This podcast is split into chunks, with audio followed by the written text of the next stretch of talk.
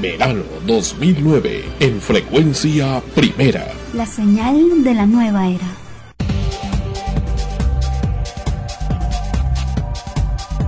Extremos. Llega a ustedes por cortesía de cotear.pe. En el Perú, comprar o vender por internet es cotear. Este programa se retransmite en la earthmusicnetwork.com slash extremos.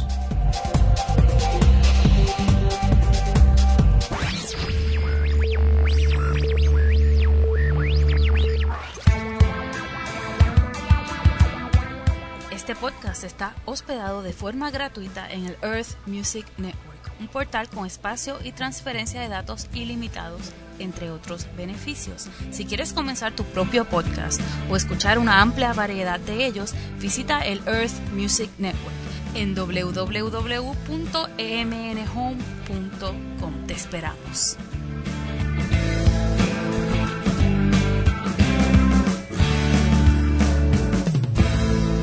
La comunidad nudista de Lima no podía salir a comprar, pero gracias a cotear.pe todo cambió.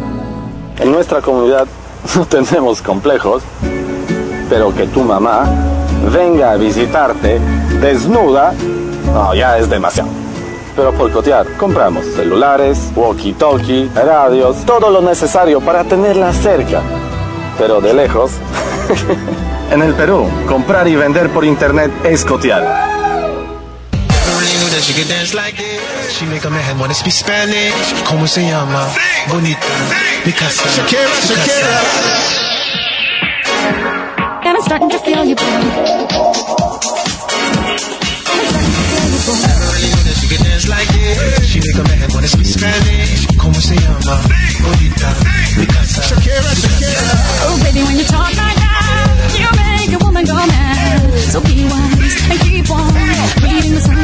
I'm on tonight, my lie, I'm to right. All the the tension, don't you see, baby, this is perfection. I can see your body moving, and it's driving me crazy. And I didn't have the slightest idea until I saw you dancing. And when you walk up on the dance floor, nobody can understand the way you move your body, girl. And everything's so unexpected, the way you right and left it. So you can keep on shaking it. I really know that she can dance like this. She make a man wanna speak Spanish. ¿Cómo se llama? Bonita. Picasa. Shakira, Shakira. Oh, baby, when you talk like that, you make a woman go mad. So be wise and keep on reading the signs of my body. I'm on tonight, you my hips don't lie, I'm starting to feel you, boy. Come on, let's go, real slow. See, baby, see it's perfection. I know I'm on tonight, my hips don't lie, and I'm starting to feel it's right. All the. Don't see, baby, this is perfection.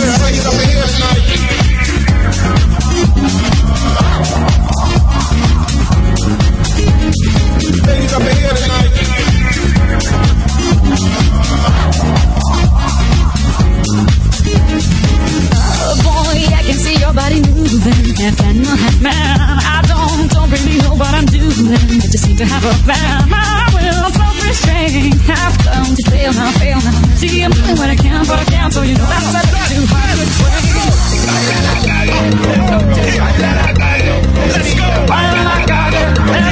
I like this. She make a man wanna speak Spanish. ¿Cómo se llama? Bonita. Picasa. Shakira, Shakira. Oh, baby, when you talk like that, you know you got me hypnotized. So be wise and keep on reading the signs of my body. Señorita, feel the conga. Let me see you move like you come from Colombia. Yeah. Oh. Yeah, ladies, dance. Ladies up in here tonight.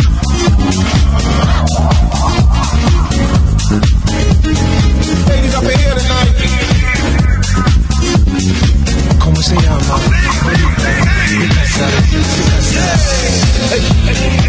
Mira, en Barranquilla se baila así.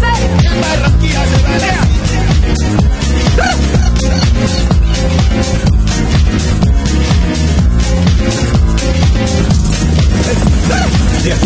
fantasy, any man fantasy, a refugee like me back with the Fuji's from a third world country. Uh-huh. I go back like when Pac carry crates for Humpty Hump, we lead a whole club just go. Why the CIA wanna watch the Colombians and Haitians? Ain't guilty, it's a musical transaction. Oh, oh, oh, oh, no more do we snap rope, refugees run the seas cause we on our own boat.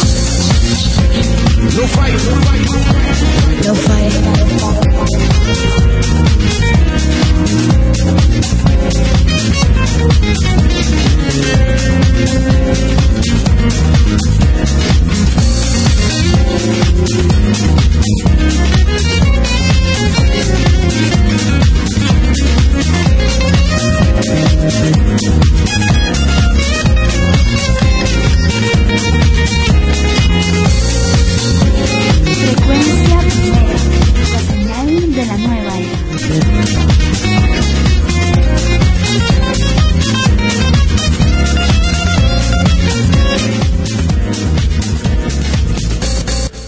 Un tema fresco para empezar el programa. Shakira con Hips Never Lie. Las caderas nunca mienten. Esto es Extremos. Esta canción la interpretaba junto al, al cantante de hip hop negro Wyclef Jean. Extremos, episodio 51. Así es, episodio 51 y hoy ha sido un día caluroso, con lluvia, con garúa, con todo. Un día tropical. Ajá. Y esperamos pues que, que todavía, a mí me gusta el verano, ojalá que todavía dure un poquito más el sol para poder amanecer con mucha luz y no nublado y gris. Muy bien. Extremos, episodio número 51. Mira cuánto tiempo pasa, el tiempo pasa y el verano continúa con un calor sofocante. Sofocante y en el que continuamos aquí con ustedes en el programa. Pues bien, vamos de frente a la noticia. De Esta frente. semana Noemí está con nosotros y nos acompañó en algo sorprendente. Hemos hablado varias semanas sobre el tema de Barranco, ese distrito tan bonito, turístico, amigos del exterior. Barranco es un distrito maravilloso, romántico, el paraíso del romanticismo en el Perú y en la región. El amor, con el puente de los suspiros. Este lugar, lamentablemente, tan venido a menos. Un eh, grupo de vecinos nos invitaron a su junta.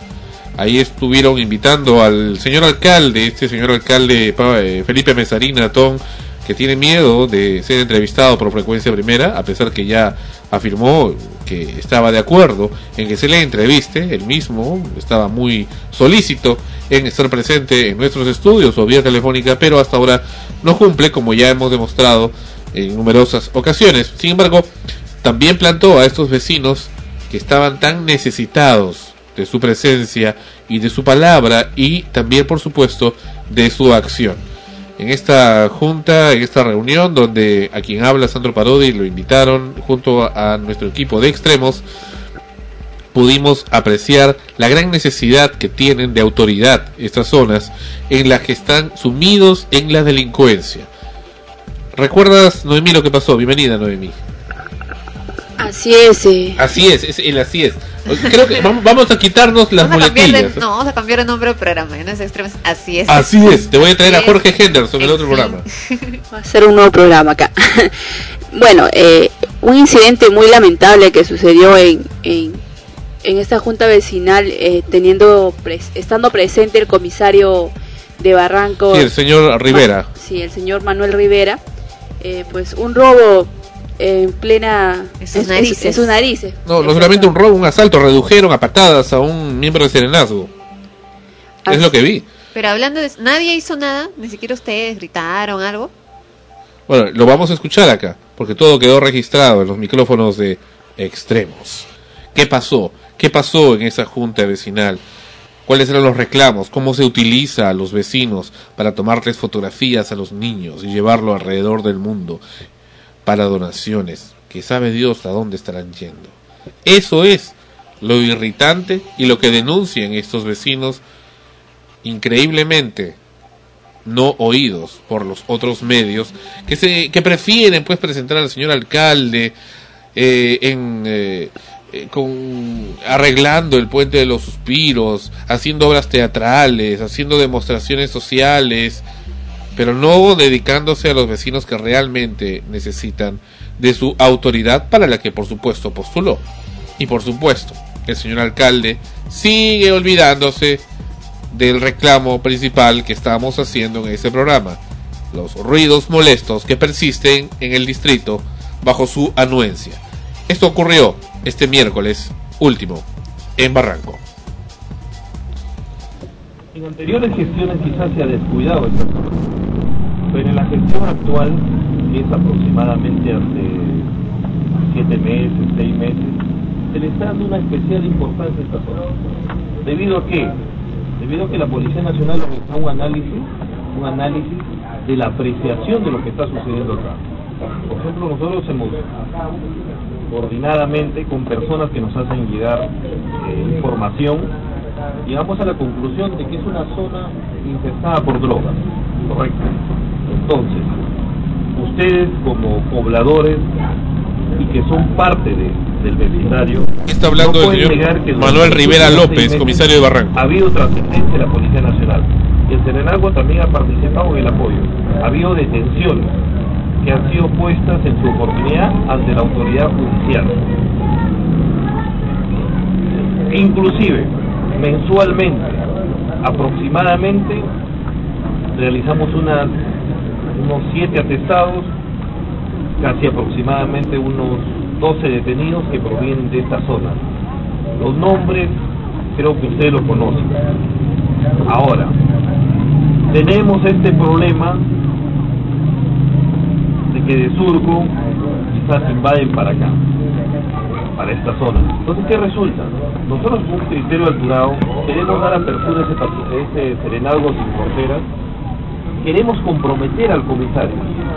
Es más, voy a comprometerlo para una próxima reunión que el comisario también tenga que ver en esta situación. Está hablando de que quiere comprometer al comisario de Surco. Surco es un, distrito que es contiguo a Barranco y está en el límite precisamente y es donde pulula estos, son estos grupos delictivos. Con el objeto de darle una, una solución más práctica a este tema. Yo creo que es un tema muy importante en el cual vamos a recurrir vamos a recurrir a ustedes también para que ustedes nos presten la información necesaria porque eso sí ¿ah? Durante mi gestión particularmente yo agradezco agradezco porque las detenciones se han producido la mayoría por muy buenas informaciones de los vecinos ¿no? entonces estamos ingresando al trinomio ya municipio vecino y policía nacional y yo creo que con el apoyo que ustedes me van a seguir brindando, creo que vamos a solidificar y vamos a cumplir un objetivo mancomunado que todos esperamos. Que todos esperamos. Ese fue el, el- el comisario de Barranco, el señor Manuel Rivera López.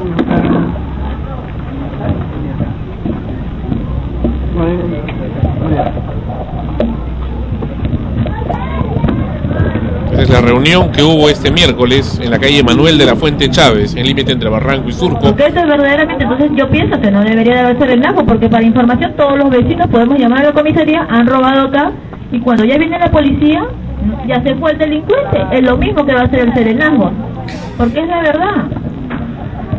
La voz del pueblo, la voz de Dios. Dijimos la semana pasada, no, no sé si Noemí, estamos diciendo, estas son las cosas que habla el pueblo, la gente, la gente común. Efectivamente, cuando llaman a la policía, vienen, ya se fue el delincuente. La cólera, así es. Es que el sistema de, de vigilancia es muy lento en nuestra en nuestro país. No, o sea, deberían de estar los custodios permanentemente eh, resguardando la zona para que cuando ocurra algo y se llame haya uno cerca y llegue de inmediato, no que recién salen de, la comisaría hasta que ubican dónde es, Y llegan. aquí viene el debate, ¿para qué sirve serenazgo entonces? Vamos a seguir escuchando. Es complicado, es complicado, es complicadísimo, no complicado, complicadísimo que entiendan, que entiendan para qué se creó Serenazgo. Ya, que entiendan, Serenazgo, señora, Serenazgo no se creó, no se creó para detener delincuentes. Si usted quiere saber por qué no detienen delincuentes, qué pasa con delincuentes, que se lo responda la policía. Yo no se lo voy a responder, porque la parte delincuencial, los delitos no los ve la municipalidad. La municipalidad ve infracciones, no ve delitos. y todo está bien, no es así. Aquí se hizo una convocatoria, por eso quería que el señor alcalde estuviera presente, porque ya lo había tratado con él directamente, y se invitó por, eh, por parte del funcionario Arevalo de, de Juventudes, se convocó a los niños para que se les diera unos talleres de eh, para manejar cámaras fotográficas, para que hicieran sus propios guiones, para que hicieran este, escuela de arte. De arte se refiere para hacer, eh, para manejar no solamente cámaras fotográficas, sino también de video y de televisión. Había un proyecto que se llamaba Cine de mi barrio. Muy bonito en nombre, muy bonito en idea, pero vamos a ver qué es lo que ocurrió con ese cine de mi barrio. Ahí, en esa, en esa zona tan necesitada de educación, de cultura y sobre todo tan necesitada de creer. Sigamos escuchando. Quien habla ahí es la presidenta de la Junta Vecinal de la zona, la señora Ríos. Y se trajo en ese mes que se convocó a los niños que se juntaron cerca de 100 niños y todos de Manuel de la Fuente Chávez niños de escasos recursos económicos que estaban muy emocionados con el tema de poder manejar una cámara fotográfica, una cama filmadora, una cámara filmadora.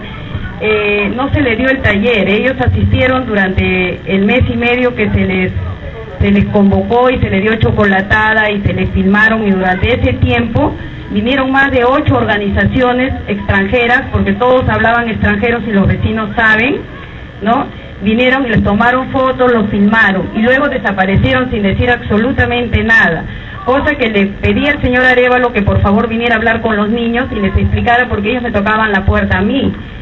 Cuando encontré uno de, las, de los integrantes que iban a ofrecer los talleres, ellos me dijeron que habían filmado para irse por todo Sudamérica a pedir donaciones con los videos que se habían llevado de nuestros niños. Cosa que quiero dejar totalmente aclarada que yo no me presto para esas cosas. Los filmaron, trajeron diferentes ONG, representantes de ONG, y se llevaron los videos con ese fin. Entonces no me parece justo y no me parece serio de que un funcionario de la Municipalidad de Lima venga a ofrecer cosas acá, ilusione a los niños y no cumpla con lo que se les dijo. También pidieron 15 niños para la, la envoltura de regalos y se les iba a dar becas, que tiene conocimiento el alcalde porque se, se lo dijeron en el local de los bomberos de Barranco antes de fin de año. Y, el pastor Arevalo también a- a, este, ofreció becas y talleres para estos niños que habían colaborado dos días seguidos. Le dijeron que le iban a dar incentivos, que le iban a pagar sus dos días, cosa que no se hizo, porque solamente le dieron un almuerzo, trabajaron dos días y nunca se les cumplió lo que él ofreció. Entonces eso me parece una burla y una falta de respeto que yo no voy a permitir que utilicen a los niños para fines que solo Dios sabe y que todos podemos imaginar, porque si se llevan una grabación a todo Sudamérica para pedir donaciones y se van sin decir nada y hasta ahora no vuelven, y ya esto hace más de medio año, no sé qué tanto, puedan estar recorriendo el mundo con nuestras fotos. También el cine, el cine de mi barrio se inició aquí, le recuerdo, se inició aquí, la señora nos prestó su casa para hacer el cine de mi barrio y con ese compromiso de que ellos le dieran los talleres a estos niños. Y eso está quedó malísimo. Eso no puede ser. Y por eso quiero dejar eso bien claro, que la gente sepa que si yo asisto a la Casa de la Mujer para celebrar el cumpleaños del alcalde, porque con esa intención me invitaron, y participo gustosa, Perdón, intervengo. ¿Qué tiene que ver el cumpleaños del alcalde en la Casa de la Mujer? O sea que es una cosa organizada. Bueno, seguimos, por favor. Ya, ya, ya me está pareciendo rancio esto, ¿eh? Este, no tiene nada que ver con los talleres. Claro que en no. ese sentido, cuando hay un problema, uno tiene que dar una alternativa de solución. Y la alternativa mía, como ya se lo propuse al señor alcalde directamente y personalmente, era que se le brindaran unos carnets a estos niños para que pudieran asistir a la piscina temperada. Porque estos niños no van a ir a la casa de la mujer a recibir talleres. Y yo pienso también eh, que este proyecto que tengo para trabajar con estos niños sea así, que no los niños tengan que ir a la comisaría a buscar el apoyo o ir a la municipalidad. Yo pienso que se debe de promover que los, funciona- que los funcionarios promuevan acá, rescaten acá a esos niños que todavía se les puede encaminar para un futuro mejor, porque son niños que todavía son una esperanza y son donde debemos de trabajar porque ellos lo necesitan. No necesita de repente personas del otro lado o una persona adulta en el taller de la mujer más que un niño que, que no tiene recursos para ir a una escuela, para ir a, a- a pagar una cancha de fútbol, ¿no? Y si acá tenemos profesionales y dentro de nuestras instituciones hay representantes que pueden trabajar y poner el hombro con esos niños para para evitar que mañana más tarde puedan ser potentes delincuentes o potentes mi- microcomercializadores de Potenciales. droga.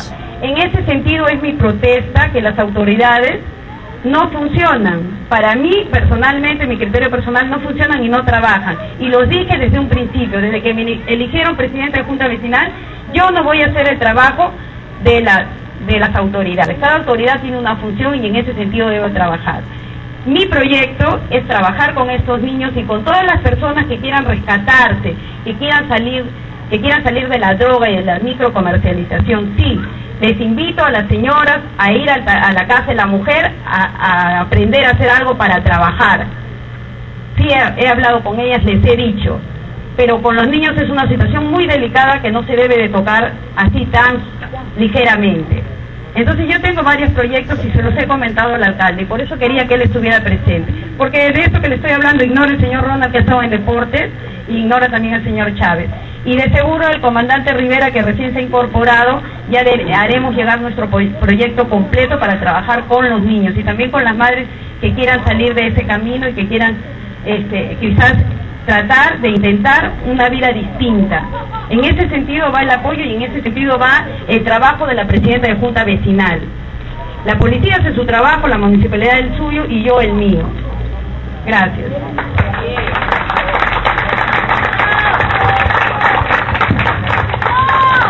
Voy a hacer la precisión, esto ha ocurrido en la calle, eh, la calle, ¿cuál es la calle Noemí? Manuel de la Fuente Chávez. Es una zona muy convulsionada por la delincuencia en el límite entre el distrito de Barranco y el distrito de Surco. Surco es bastante grande, es la zona Surco Pueblo, una zona donde han habido viñedos, bueno, ahora ya no hay viñedos, pero es una zona tugurizada entre huertos y, bueno, eh, ámbito popular. Y por supuesto hay mucha, mucha delincuencia, muchos grupos de gente que vende droga en esa zona y también que asaltan. Y vamos a luego apreciar también esto que estoy explicándoles. Solamente para lo siguiente, eh, lamento realmente, señora presidenta, de que este proyecto Cine del Barrio que sé que ha iniciado acá hayan tenido ese problema. Lo lamento y en lo que toca a la municipalidad de Barranco, las disculpas del caso. Posiblemente hubo un error. Eh, no, no ha sido, personalmente lo digo, eh, seguramente ha habido mucha gente que se siente afectada y en nombre de la Municipalidad de Barranco, por lo menos como gerenta, tengo recién dos meses en esta área, en lo que me toca las disculpas del caso a las madres de familia que se pueden haber sentido afectadas y a los niños principalmente que se merecen un respeto, un respeto. Son los niños que no podemos nadie utilizarlos ni menos aprovecharse de nada. En eso comparto su preocupación y seguramente existe, yo pienso, un resentimiento No sé, de repente han colgado algo nuevo, pero paradero de qué serían. Y acá, acá No conozco, este- en no este conozco, momento no es donde interrumpe la, la exposición que está haciendo, me parece, el señor eh, Ronald Díaz, ¿verdad? El señor Ronald Díaz de Participación Vecinal, porque eh, ocurre un altercado. Un miembro de Serenazgo de Barranco, entre los muchos que habían ahí, es reducido a patadas al suelo por un uno o dos o tres delincuentes que estaban en la zona merodeando desde hace ya rato, a pocos metros en nuestras narices, en presencia del señor comisario, el señor Manuel Rivera López. Lo redujeron y aquí escuchamos lo que ocurrió.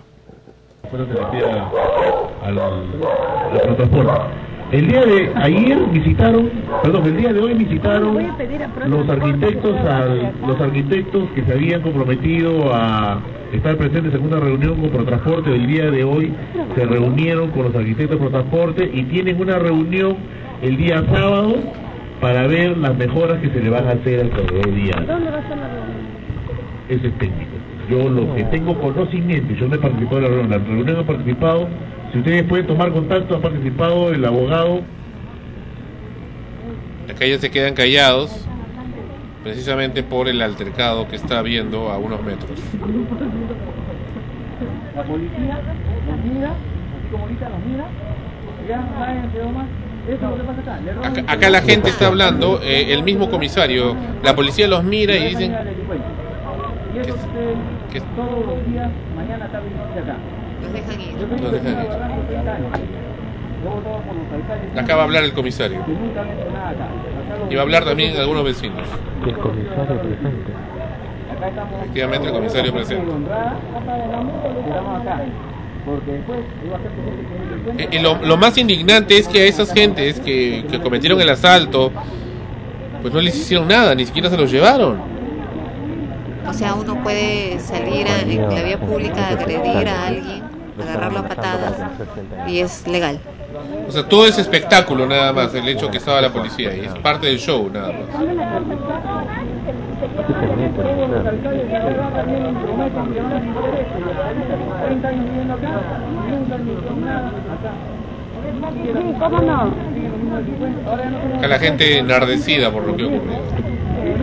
pero lamentablemente Bueno, eh, agra- agradezco la presencia la- del comandante, que vemos que está poniendo el terreno, pero lamentablemente también acá, así esté la policía o no esté la policía presente, este, es- este es lo que vivimos, esta es la realidad de lo que vivimos acá los barranquinos. Más que nada, los vecinos, las madres de familia, los jóvenes, los niños, prácticamente es, es una vergüenza para nosotros. Hay gente que viene de fuera, que también vienen, este, como dice, gente de peso, y lamentablemente tienen que ver todo esto, como dice, todo este, este espectáculo que se lleva cada día prácticamente. Yo también he estado viendo, haciendo presente a los serenados, a los policías, ¿no? Eh, pero lamentablemente tenemos que tenemos que vivir así, es como si estuviésemos desprotegidos prácticamente, ¿no es cierto? Pero, pero, ¿qué qué. ¿Qué pasó ahí? Sandro, ¿y ahora cómo salimos? Sandro preocupado por cómo salimos, porque la- de verdad, Ya este, decían, uy, ahora les hacemos chicharrón. a. Cuando la policía hacen esto, ¿qué será cuando ustedes no están? Peor, la gente, incluso podemos este, salir, como se dice, perjudicados, lastimados, tanto los niños como los, los padres de familia. Hay madres que ya tienen 70 años que lamentablemente también están pasando estos, estos momentos, ¿no es cierto? Por lo que se va a hacer. Noemi, por favor, alcance el micrófono de la señora.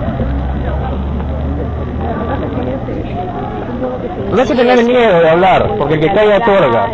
Estamos ahí eh, preguntando a los vecinos acerca de los ruidos molestos que existen en Barranco y que los vecinos se quejan constantemente del, del tema, pero que este, no quieren, eh, eh, qué sé yo, por el miedo que, que tienen, no quieren es- espe- especificar o hablar en, en público acerca de cuáles son los, ruidos que los molestan.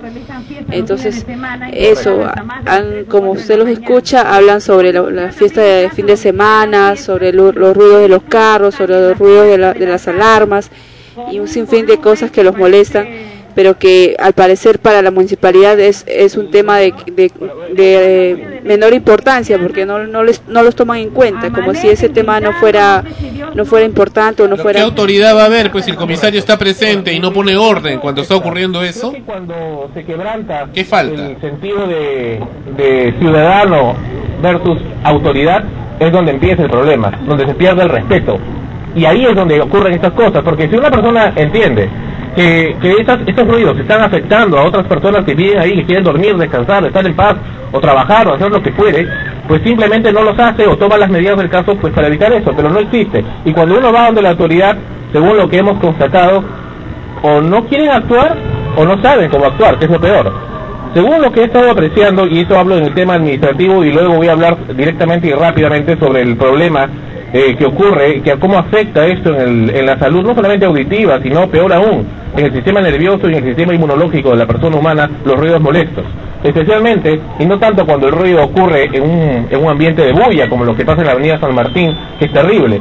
Peor aún es cuando es un ambiente de silencio. Y cuando en ese ambiente de silencio irrumpe el ruido y nos despierta o nos, nos perturba completamente. Concretamente, viendo el tema de lo que estoy refiriéndoles, estoy, estamos apreciando que cuando, si bien existen normas y regulaciones, en el caso de la Municipalidad de Barranco, así como lo existe en otras municipalidades de diferentes distritos, e inclusive la provincial, que regulan el tema de la emanación de ruidos molestos, tanto de alarmas de vehículos, tanto de las fiestas, tanto de esas cosas, eh, la, quien, la entidad indicada para poder velar esto es la policía municipal de la municipalidad, más que la comisaría, aunque debería hacerlo también, pero en realidad es la policía municipal. Pero ¿qué ocurre, según lo que estamos viendo, y tenemos aquí quejas de policías municipales de la municipalidad de Barranco, donde nos indican estos funcionarios el problema que tienen ellos, y escuchen, eh, señores autoridades, y lo hemos dicho en la radio, pero parece que no nos quieren responder, y eso es una gran preocupación que nos, nos preocupa enormemente. El pro- gran problema es que, según nos manifiestan, este personal de ustedes no tienen un sonómetro, o si lo tienen, este sonómetro no está activado o no funciona. Consecuentemente, no pueden hacer una adecuada intervención. Primer problema. Segundo problema que relata la Policía Municipal de Barranco es que eh, en el caso de un- una emanación de ruido molesto, por ejemplo, de un vehículo que lo estacionan acá y comienza a sonar y sonar y sonar, como ocurrió con el vehículo, entiendo, del señor alcalde de Barranco en la reunión hace algunos, como un mes y medio en la avenida Grau. El mismo vehículo de ese señor eh, alcalde estuvo emanando ruidos molestos de su alarma por varias horas y todos los que asistieron a esa reunión pudieron atestiguarlo y nosotros también pudimos grabar también la respuesta que dio el personal de la Policía Municipal. Pero viene el caso, ¿qué es lo que ocurre con un vehículo que estaciona acá y toda la noche se ruido y el dueño del vehículo bueno, se va a otro lado y lo deja ahí? La Policía Municipal, según lo que nos ha expresado y nos ha respondido, lo hemos grabado y lo hemos publicado también para conocimiento de las autoridades, indica que no puede intervenir. No puede intervenir puesto que no está el propietario del vehículo, consecuente el propietario del vehículo, consecuentemente, a pesar que la, norma regula erradicar este ruido, no puede hacerlo. Se presenta el propietario del vehículo, sí le dice, deme su documento, no se lo puede dar, no se lo da, no se lo da y al final queda en nada, no puede hacer. Hemos tenido un caso y aquí tiene que ver también la Policía Nacional de Perú y felicito la presencia del, eh, del señor comandante Manuel Rivera López y por fin poder conocerlo, conocerlo finalmente es un honor, estamos muy cerca, estamos a una cuadra de ustedes. Y la pregunta es esta, ¿qué es lo que pasa? Y nosotros nos hemos quedado espantados con lo que ocurrió en la comisaría de Barranco, entiendo que no ha sido su gestión, o de repente sí lo ha sido, eso ha sido hace poco, en el mes de diciembre. ¿Qué pasa? Vamos con un personal de Serenazgo y Policía Municipal de Barranco que querían identificar un vehículo que estaba haciendo ruidos molestos en horas de la madrugada. Tremendo ruido molesto a más de dos cuadras a la redonda, en horas de la madrugada. Van a pedir auxilio a la Policía Nacional. ¿Para qué piden auxilio? Para que identifiquen de quién era el vehículo. El funcionario que atendió ahí claramente dijo, no lo voy a hacer, no lo quiero hacer. No lo quiero hacer. ¿Recuerdan ustedes? Eso me parece que fue en el episodio 43 de Extremos. En uno de los tipo de imagen. Y eso es algo que quiero dejar constancia y que hemos dejado constancia frecuentemente en nuestros a la población. Se utilice como cosas para que puedan posar para fotografías, para que puedan decir, mira, hicieron una reunión vecinal, qué bonito, la- la- todos están unidos, ah, con el alcalde encabezando la marcha como eh, fraudulentamente el Perú 21 hizo y que nosotros denunciamos y que corrigieron con la marcha que ocurrió hace ya casi una semana. El ruido molesto de una alarma de vehículo tiene más de 100 decibeles. Oscila entre los 100 y los 100 decibeles. Eso por la parte de decibeles. Es un ruido agudo, profundo y más aún cuando se da en ambientes de silencio, el efecto que produce en el sistema nervioso es tremendo, es nocivo. Según los estudios e investigaciones que hemos hecho, y voy a prepararles todo un kit de información, si ustedes gustan, que está hecho por especialistas en el tema, tanto neurólogos, psicólogos, psiquiatras, especialistas en acústicas, para que puedan explicarles a las autoridades que con excelente este, intención podrían aplicar algo al respecto. Cuando este ruido se produce en ambientes de silencio, irrumpe y persiste, produce estos daños en el sistema nervioso, en el sistema inmunológico de las personas. Lo peor, en muchas personas no se dan cuenta y se adaptan. Existe el sistema de adaptación y cuando se adaptan va minando día a día y de repente un día amanecen con una enfermedad que no saben qué cosa es. ¿Qué cosa es? Ahí está, el. Estamos aquí para ayudarles. Y esto vemos que realmente no se está tomando en serio. El domingo, por ejemplo, hablábamos con el encargado de la municipalidad de Miraflores, también que habían hecho su espectáculo de decir que estaban combatiendo contra las bocinas, pero cuando hablamos del tema de ruidos molestos de alarma de vehículos, no sabían qué decir. Entonces, armándose diariamente con estos ruidos molestos. Insisto, la in- las investigaciones existen y están. Que no le hayan hecho otras posibilidades. La municipalidad de Lince, por ejemplo, tiene una norma específica.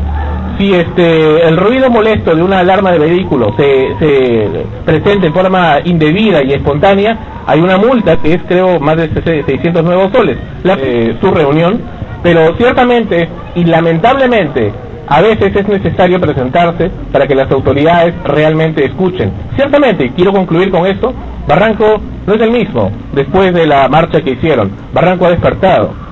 Ha despertado y esa es por la razón por la cual hay, esta reunión, lo cual era atípico hasta hace algún tiempo. Felicito por eso y felicito, me felicito también con por ser parte de este querido distrito y creo que todos juntos tenemos que hacer valer nuestros derechos y pedirles, por favor, a las autoridades, ellos mismos en forma eh, voluntaria se presentaron para tener este cargo. Están ahí por eso, están por nuestro voto. Estamos esperando actitudes reales de parte de ustedes. No es cuestión de quererlos molestar, incomodar. Lo único que queremos, y en resumidas cuentas creo que coincido con los señores que están aquí presentes, que han manifestado problemas de seguridad, problemas con, con engaños que les han hecho, en fin. Lo único que queremos es vivir en paz y en armonía. En eso se resume el asunto. Y, sobre todo, donde exista un respeto donde podamos mirarle con la cara en alto a las autoridades y decir qué orgullo tengo de que esta es mi autoridad municipal, qué orgullo tengo que este es mi comisario de la, de la comisaría de, de Barranco, caramba, qué orgullo tengo de que sea así, porque realmente hace valer mis derechos. Y ese es el asunto, por eso es que existen estas situaciones que vemos acá. Imagínense los adultos, imagínense los jóvenes, que no quieren mancillar su imagen, sino al contrario. Al contrario, vemos que es una persona muy solícita, que, muy- una- que quiere, muy proactiva, que quiere hacer las cosas, pero creo que hay que documentarse. Si quiere información, le podemos... Barranco de Manuel Fuentes. Señora Ríos, ¿satisfecha con esta reunión donde ha asistido algunos representantes de la municipalidad? Sí, en realidad no estoy muy satisfecha del todo porque esperábamos la presencia del señor Felipe Antonio Mesarina Ton, el cual nosotros habíamos programado con dos semanas de anticipación.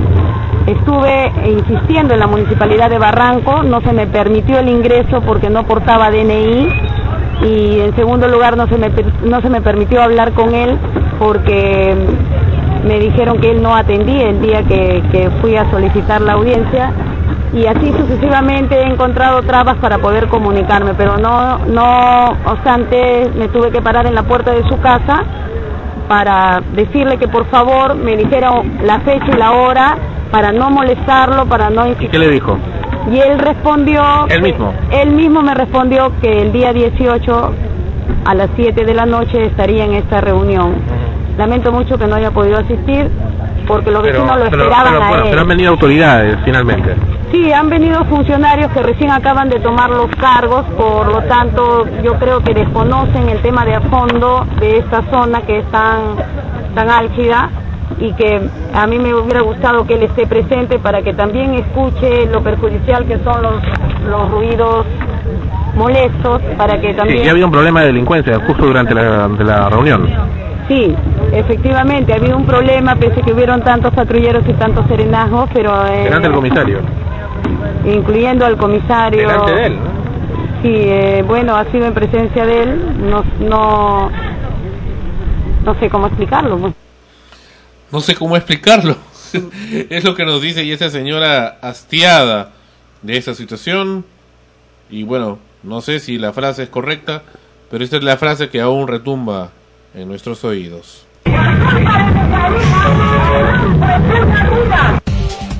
Extremos, episodio 51. Pero qué, qué triste, sobre todo lo que mencionó ¿no? la señora la señora Ríos, sobre todos los intentos de, talleres, de cursos que, les ofrecieron a esos niños y que no han cumplido. Que ahora les ofreces algo más y tampoco lo van a creer. Ya van a pensar que siempre están jugando, se están burlando de ellos y va a ser peor, ¿no? Eh, creas mayor rebeldía incluso en estos pequeños. Imagínate ahora eh, siendo testigos y teniendo como ejemplo a delincuentes que están alrededor de donde viven, que, que hacen lo que les da la gana y la policía los mira y los deja ir. Entonces ellos dicen yo también puedo hacer lo que me da la gana y nadie me va a hacer nada. Y así me la llevo fácil. Y esa es, y esa es la comunicación no verbal que estos eh, entes del mal vivir, que en fin, que han estado ahí, han- le han dado a las autoridades. Claro, es eso, ¿no? Mira, yo hago lo que quiero. Mira, aquí, pues. aquí nadie me hace nada. Y Esa es la respuesta, ¿no? Porque hacía rato, no sé si te dabas cuenta, Noemí, que he estado presente, estaban ya haciendo ellos silbidos, gritos, uno se sacaba el, eh, al miembro viril a masturbarse, y yo lo he visto, no sé si lo veías, delante del rezo, o sea, acá, acá no pasaba nada. Y ya en el colmo fue que agarran y lo reducen a patadas a un miembro de serenajo, o sea, ya eso, ya rayó. Y las autoridades estaban ahí pintadas. Así es, como lo has mencionado, este, alrededor de la cuadra se veían los grupos en cada esquina Los gangs, ¿no? Las bandas. y este y haciendo como, como lo has mencionado una serie de, de hostilidades, este, eh, eh, como que se daban cuenta de que nosotros estamos, eh, que los vecinos estaban haciendo un llamado a la, a la municipalidad para que puedan este, ejecutar ese plan que, del que hablaron para solucionar el problema que, que, que los aqueja, porque ellos están cansados del, del tema de seguridad que ellos sufren. Cansados de... Así es, sobre todo porque, bien, como bien lo dijeron, la, la zona de Manuel de la, de la Fuente Chávez es la zona roja de Barranco, a mi parecer, o sea, yo conozco Barranco y este y ah, esa zona es la más peligrosa de Barranco y al parecer es la más olvidada eh, por todas las gestiones. No no se olvidan de que esa zona existe. Pero Entonces, mira, no sé si escuchaste, creo que sí, ya en el momento en que estaba hablando, se sentía una turba como que venía, ¿no? sí, eh, pero Parecía de esa película con Charles Bronson, eh, ¿cómo se llama? Vengador Anónimo, Anónimo 3, creo. Donde Yo- salen turbas así enormes y, y- y se mezclan, ¿no? Gente que vive, gente noble, honesta, que quiere vivir en esa zona pues, porque no puede irse a otro lado, gente culta inclusive, con gente después de mal vivir que están ahí, que en realidad no son tan de mal vivir, lo que pasa es que son gente hastiada, que tan contaminada y hastia- ha estado hastiada de estas autoridades y del engaño en general, no solamente de las autoridades, sino de los medios, que al final se convierte en eso. Así es, eh, justamente, y, y sigo con el así, Así es. Sigo con el así es. Eh, pero el caso es que también en un momento dije, pero ¿qué pasa? Acá puede suceder cualquier cosa porque parecía que una turba se acercaba. Y, y yo lo continu- continuaba escuchando pues un buen rato y dije... Y, y al fondo una voz que dice, ¿y ¿qué ahora cómo salimos de aquí? Ajá, justamente. Y pero, una que dice,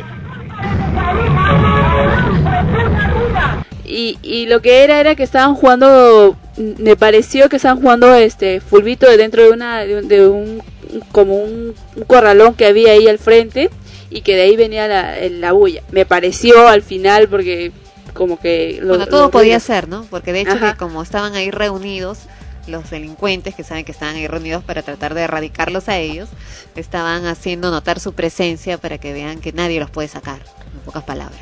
así es y, y una zona bastante oscura y todo, ¿no?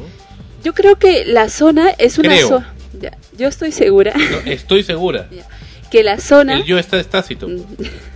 Estoy segura y, y por lo que he podido constatar, la zona es eh, no es muy muy grande como para que no la puedan abarcar y creo que y estoy segura que si la municipalidad de, de Barranco se pusiera firme, yo creo que ya estoy segura que puede eliminar el problema de, de- de inseguridad que vive la zona porque ahí lo que lo que falta es este la capacidad o, o las Es ganas decisión, ¿no? la- exactamente es decisión de la municipalidad de hacer algo ¿Así? por la zona ¿Así? ¿Y quién le provee entonces de droga a la gente que va a los pubs de Barranco? A mucha gente que va a los pubs por droga. ¿Y por qué usan la droga? Vamos a preguntarnos. ¿Por qué razón? Por evasión. ¿Por evasión de qué? De una realidad que no soportan, que no les gusta, de la cual están en realidad hartos. Esa es la razón, esa es la explicación. Esa es la explicación de fondo y a eso hay que atacar. Esa es la razón de la droga. Cuando les quites la, cocaína buscarán otra cosa. Ahora se habla acá del DLT, que vamos a hablar en otro programa también de eso. O sea, no, no es tanto que le prohíbas esta o aquella droga, es tanto que resuelvas el problema de fondo. Resuelta el problema de fondo, la gente no tendrá necesidad de destruirse anárquicamente el cuerpo y la mente y el sistema nervioso consumiendo estupefacientes. Así Eh, y, y yo Es. eh, esa mulatilla que Muletilla, no mulatilla. ay Bueno, ya. El asunto también está en que, si bien es cierto, eh, estos, Si estos bien es grupos, cierto. Estos grupos están ahí por cuestión de consumo de drogas y todo ello, también eh, parte no solamente de las autoridades, sino también de su formación en, en la familia y todo lo que tiene que ver con ello, ¿no? Pero, ¿por qué la- las autoridades no, no actúan, no hacen algo? Eh, habría ahí también que pensar por qué no lo hacen. Es solamente falta de decisión, es falta de apoyo, qué es lo que necesitan para poder ejecutar, falta de personal, por ejemplo, Esas son las respuestas que tenía que haber dado el señor alcalde. y se quedó callado. Exacto, y mira lo que ha respondido también el señor comisario. Y pregunto, ¿qué respondieron todas esas tres autoridades, estos tres caballeros, el eh, señor Manuel Rivera López, comisario de Barranco, muy solícito, muy agradable, muy inteligente, el señor Jorge Chávez, gerente de seguridad ciudadana de Barranco, y el señor Ronald Díaz, gerente de participación vecinal? ¿Qué respondieron todos ellos sobre estas pocas palabras que este colega periodista pudo haber hablado. eh, disculpa que ¿Qué te dijeron? corte ¿Qué dijeron? Este, Mudos. justamente ahí hay un problema que, que la verdad este molesta a todos los vecinos de Barranco. ¿Por qué? Porque cuando se le preguntó al señor Ronald Díaz acerca del, del nuevo paradero de microbuses que estaban pensado poner a una cuadra llamada Pasos, es- este, La calle Pasos. la calle Pasos eh, y los vecinos preocupados porque todos los niños se iban a, este, a, a las grandes unidades que quedan poco más por la zona, la otra zona, este, y les preguntaron cuál iba a ser el planeamiento de, tránsito ahora, por esto del corredor vial, la seguridad para los escolares y todo eso, y ellos se quedaron mudos y desconocieron totalmente ese nuevo plan y dijeron que este que pro transportes que hay una reunión que ellos son los enterados. Y la señora le mostró ahí los papeles. Acá está en la página web hace dos semanas colgado este nuevo Sí, barranco.net. justamente Y ellos ni enterados. y ellos ni enterados pregúntaselo a los de, de transportes yo no sé nada del tema O sea, en pocas palabras, ¿a quién mandaron? ¿A quiénes mandaron a esa reunión? Es como que ah, hay una reunión de, de vecinos de Barranco, ahí vayan ustedes, pues, a ver. hagan que sabían que íbamos- iba a estar ahí gente de extremos. Y además, y, y además eh, lo peor es que si bien lo no- peor es si bien no sea el especialista el especialista en el tema pero por lo menos creo que todos los lo- las autoridades del distrito de Barranco deben tener conocimiento de un tema tan importante como es el corredor vial y un paradero que pues afecta a todos No, sobre todo si están yendo ahí, se supone, ¿no? En representación del alcalde, ya que este no fue, eh, están yendo autoridades de la municipalidad para responder en nombre de él. Y tienen, deben, tienen la obligación de estar enterados. Y si, si no lo saben, porque efectivamente lo ve otro, otro grupo, otra entidad, tienen también que ser claros en ello, porque a veces las respuestas suenan a como que tampoco están seguros si es que ellos lo saben o no, sino que simplemente están echando la pelota para allá. una acotación, el eh, señor Manuel Rivera López, comisario de Barranco, indicó también algo que no ha salido en la edición, pero voy a expresarlo, voy a, voy a comentarlo. Él manifestó que hace algún tiempo, no indicó cuándo, me da la impresión que fue en el año 2008, el año pasado, hubo un incidente entre en que encontraron, según manifiesta, a un escolar de un colegio de la avenida San Martín en Barranco, eh, arrojando una, una piedra a un vehículo. Eh, ¿Cómo no hubiera sido un vehículo? Bueno, censurado. Eh, y a, a ese vehículo que le arrojó la piedra, bueno, eh, vino, intervino un miembro de policía de tránsito y, bueno, lo iba a llevar a la comisaría detenido a este menor. Pero intervino en ese momento un ah, profesor del colegio, un profesor de este chico, y le lo redujo a patadas a este policía de tránsito y también le eh, destrozó la camisa. Todos fueron conducidos a la comisaría de Barranco y finalmente dejados libres.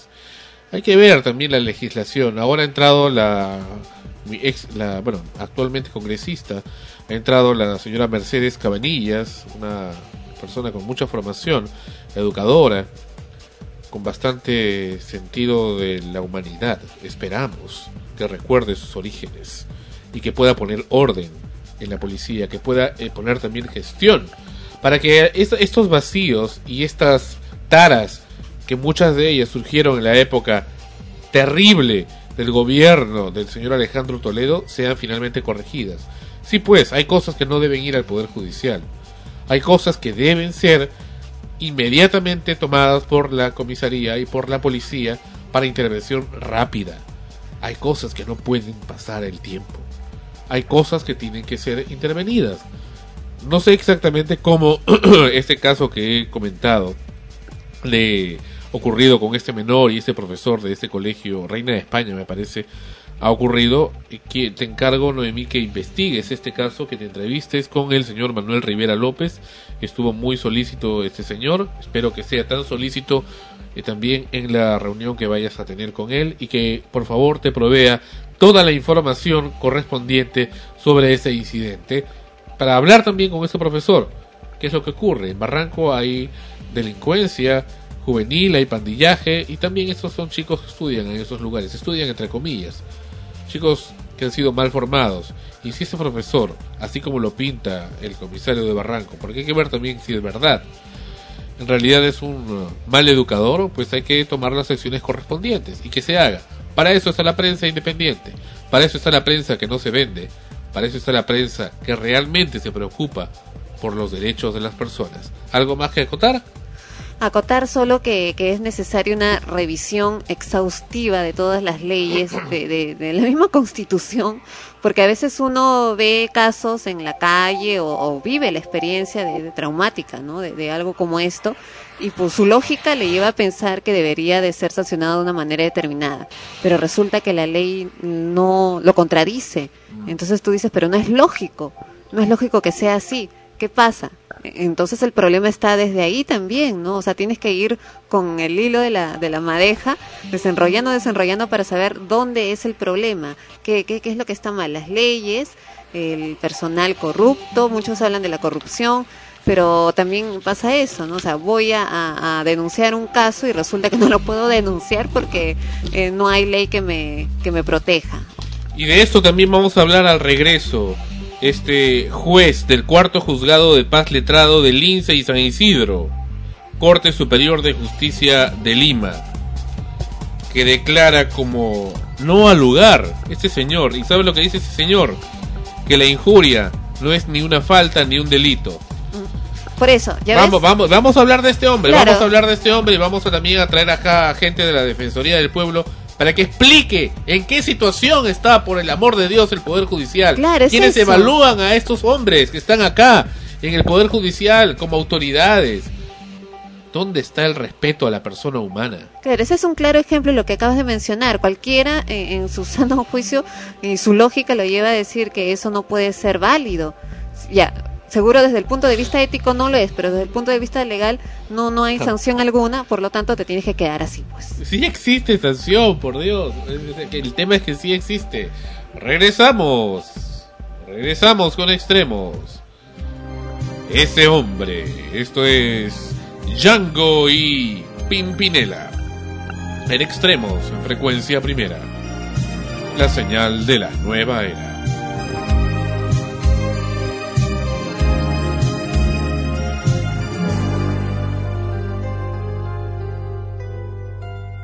Ese hombre no quiso hacerte daño, no le guardes rencor, compréndelo. Ese hombre solo vino a ocupar el enorme vacío que en ella tu amor dejó. Cometí mil errores, descuidé tantas cosas, pero ella sabía que yo no podía vivir sin su amor. Tienes que olvidarla, aunque te haga daño. Tal vez a su lado ahora sea feliz, compréndelo. Sé muy bien lo que sientes, pero voy a decirte lo que ella me habló. Cuéntale que estoy muy bien, que fueron muchos años de soledad, ya nunca podría volver con él. Convéncela, no lo puedo hacer. Convéncela. Dile que así es mejor, que al fin ahora hay alguien que piensa en mí, que tiene tiempo y me demuestra amor. Sé que él le mintió. ¿Por qué hablas así? Sé que él le mintió.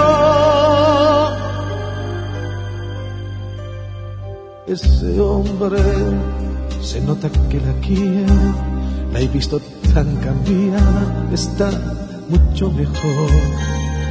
Tú lo sabes y por eso te duele. Él ha puesto en su vida una ilusión. Si pudiera hablarle, sé que él comprendería. Yo le haría saber que ella está junto a él por dolor. Ya no te engañes, ella lo quiere, la vida da solo una oportunidad, acéptalo, aunque sé lo que sientes, yo tengo que decirte lo que ella me habló. Cuéntale que soy feliz, que a veces me da pena mirar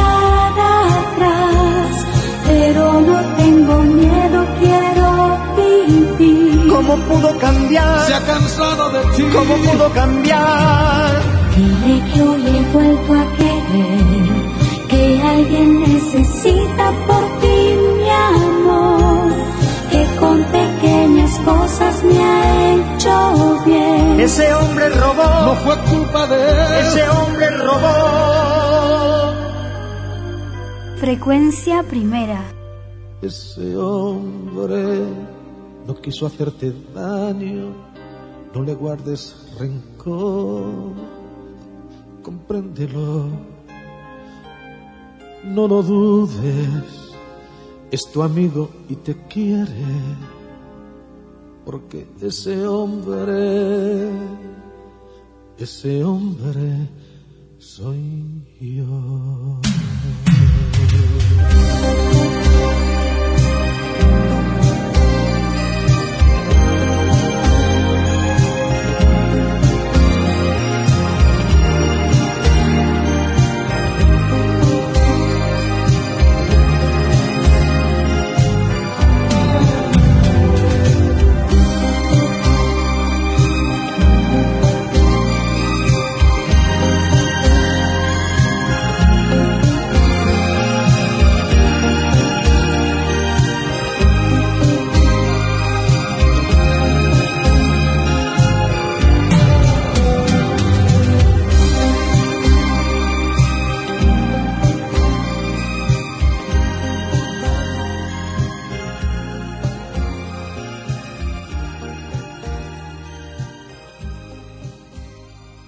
Pasado seis años.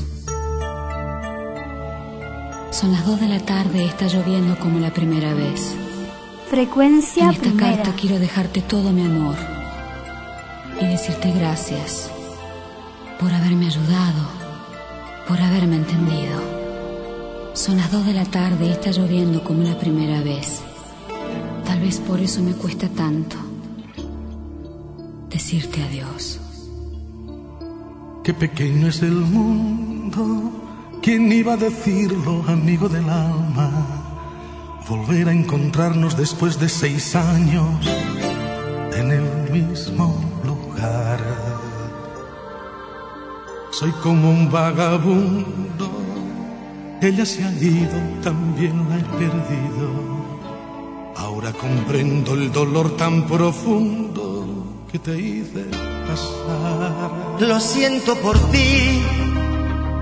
Esa clase de amor no se olvida, yo lo sé muy bien. Lo siento por ti. Te comprendo, amigo, has perdido a una gran mujer. Aún me guardas rencor. Ya todo pasó. Entonces si aún eres mi amigo, hazme solo un favor. Ayúdame a encontrarla, amigo del alma. Adiós, que tengas suerte si no vuelvo a verte. ¿De qué te serviría traerla contigo? No puedes retener lo que un día has perdido. Pero ayúdame a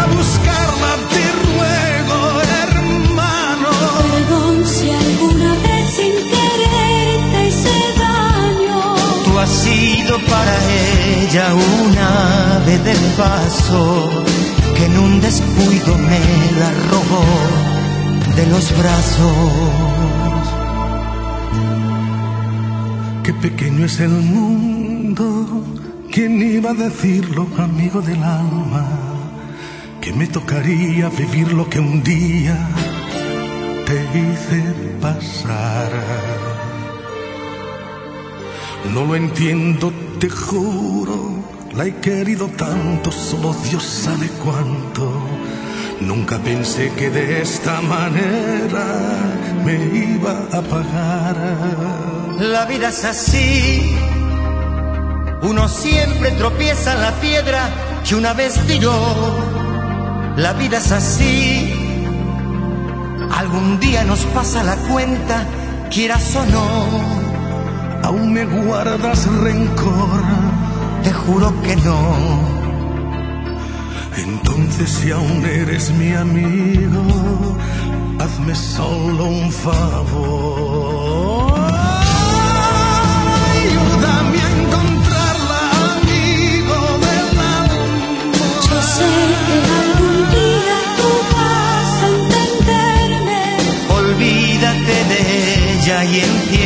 Empieza de nuevo. Si yo lo he conseguido, tú puedes hacerlo. Pero ayúdame a buscarla y ruego, hermano. Que seas tan feliz como he sido a tu lado. ¿No ves que todo esto es una locura? Después de lo que hiciste, me pides ayuda.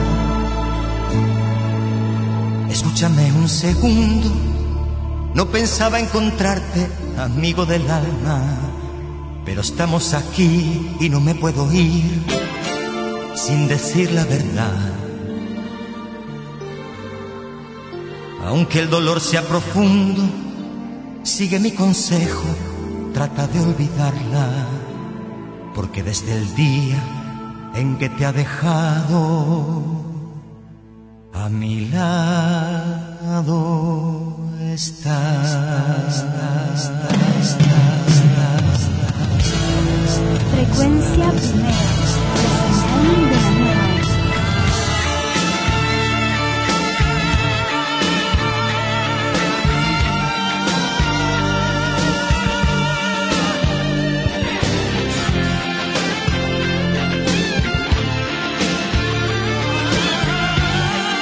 A pedido del público, la versión completa de Ese hombre con Django y Pimpinela, toda una telenovela. La, la primera y la segunda parte de esa canción. Bueno, la parte en que Django, cuando él le dice a mi lado está, Django grita pero que está jalando las pelas. ¿no? Bueno, esta canción, eh, bueno, la primera parte fue en los años 80, 82, me parece. La segunda ya ha sido en los 90. Tanto tiempo. Bueno, ahí dice seis años después. Seis años, no, pero en realidad ha sido mucho después la, la grabación original. o capaz, seis años de argumento. o capaz más de seis años han pasado para que llegue acá a escucharse. Capaz. Porque se- sale en un país y después de un par de años recién estás escuchando. Pero yo creo que al final le hubieran quedado los tres juntos, ¿no? Eh, de- como parte de, de cotear.pe. No, pero el otro fresco todavía le dice que le ayude, que lo, lo traiga después que se la quitó. Ah. Y el otro al final, ¿no? A mi lado está. Y todavía con ¿no? Está, está, está. y otro, ¡ah! Extremos, episodio 51 y una canción que se fue al extremo, sí, Noemí. Así es. Nada. Así es. No tenía ningún conocimiento, no, no, no conocía nada que el segun- eh, que de había la una segunda segunda tema. versión. Yo No, ¿Qué? Sí. Eh, traducción, por favor. que desconocía la Alfonso existencia Pagaza. de una segunda versión, de una continuación, ¿no? De- es que no sonó, más sonó la primera, Sí. la segunda no sonó tanto. Ahora que cuando uno la escucha completa, la primera y la segunda es un vacilón. ¿no? De hecho. claro. Bueno, eh, eh, ya, ahora sí me estoy corrigiendo. Nos informaron sobre el problema de los taxistas que viven un vía crucis en el aeropuerto. Les ponen multas y los mandan al depósito por demorar más de un minuto en dejar pasajeros. Molestos y contrariados se encuentran los taxistas que ingresan al aeropuerto internacional Jorge Chávez, puesto que deben dejar a sus pasajeros dentro del primer terminal aéreo en, aunque parezca increíble, menos de 50 segundos. Dije segundos, no minutos, es decir, menos de un minuto. En caso de sobrepasar ese tiempo, serían castigados con una fuerte multa y hasta podrían llegar a pasar con sus vehículos en el depósito municipal. Muchos de ellos se quejaron porque gracias a esta ordenanza municipal del Callao, el tiempo que tienen para poder dejar a sus pasajeros es demasiado corto. De que se abre una puerta en una patada. Sí, y muchas veces el pasajero no sabe, no sabe ni en qué lugar del aeropuerto va a tomar el vuelo y, y se demora mucho buscando. Además, tienen que sacar las maletas y prácticamente lanzarlas para eh, que no se pase más del tiempo, porque los inspectores están alertas para ponerle una papeleta que es el 10% de la UIT, es decir, 355 nuevos soles. ¿Y dónde es- está la oferta y la demanda? Dice, pero eso no es nada, puesto que para ingresar al aeropuerto exigen a los taxistas el carnet de seguridad vial, que solo lo tienen los que están inscritos en el servicio de taxi del Callao, Cetaca, pero los de Lima no cuentan con ese documento, por lo que se les prohíbe el ingreso. En el Callao funciona el carnet de seguridad vial y en Lima el certificado de operaciones. También mostraron su malestar porque una vez dentro del terminal aéreo no pueden recoger pasajeros debido a que Lima Airport Partners licitó el primer y segundo carril para el uso privado, mientras que en el tercero solo pueden dejar a los pasajeros. Si tenemos un familiar que llega del interior del país o del extranjero, no podemos ni recogerlo dentro porque nos ponen multas o no nos dejan entrar. Acotó otro taxista muy mortificado. Pero eso también es eh, perjudicial para el mismo pasajero porque llegas y no te da la gana pues de tomar el taxi que capaz tienes a alguien que te recoge, un taxista que ya conoces y, y- y te cobra de acuerdo a lo que tú puedes pagar Ajá. y no puedes tampoco acceder a eso. Estás obligado a tomar el taxi de ahí y al precio que, que- que te impongan. Así es. Y bueno, y hablando de taxistas, sí, sí, Noemí, antes de ir al- a eso. Sí, Noemí, Noe- sí, eh, dilo, dilo, por favor, no, que se está, Sí, sobre todo porque estamos crea- insistiendo mucho en querer hablar del tema, pero adelante.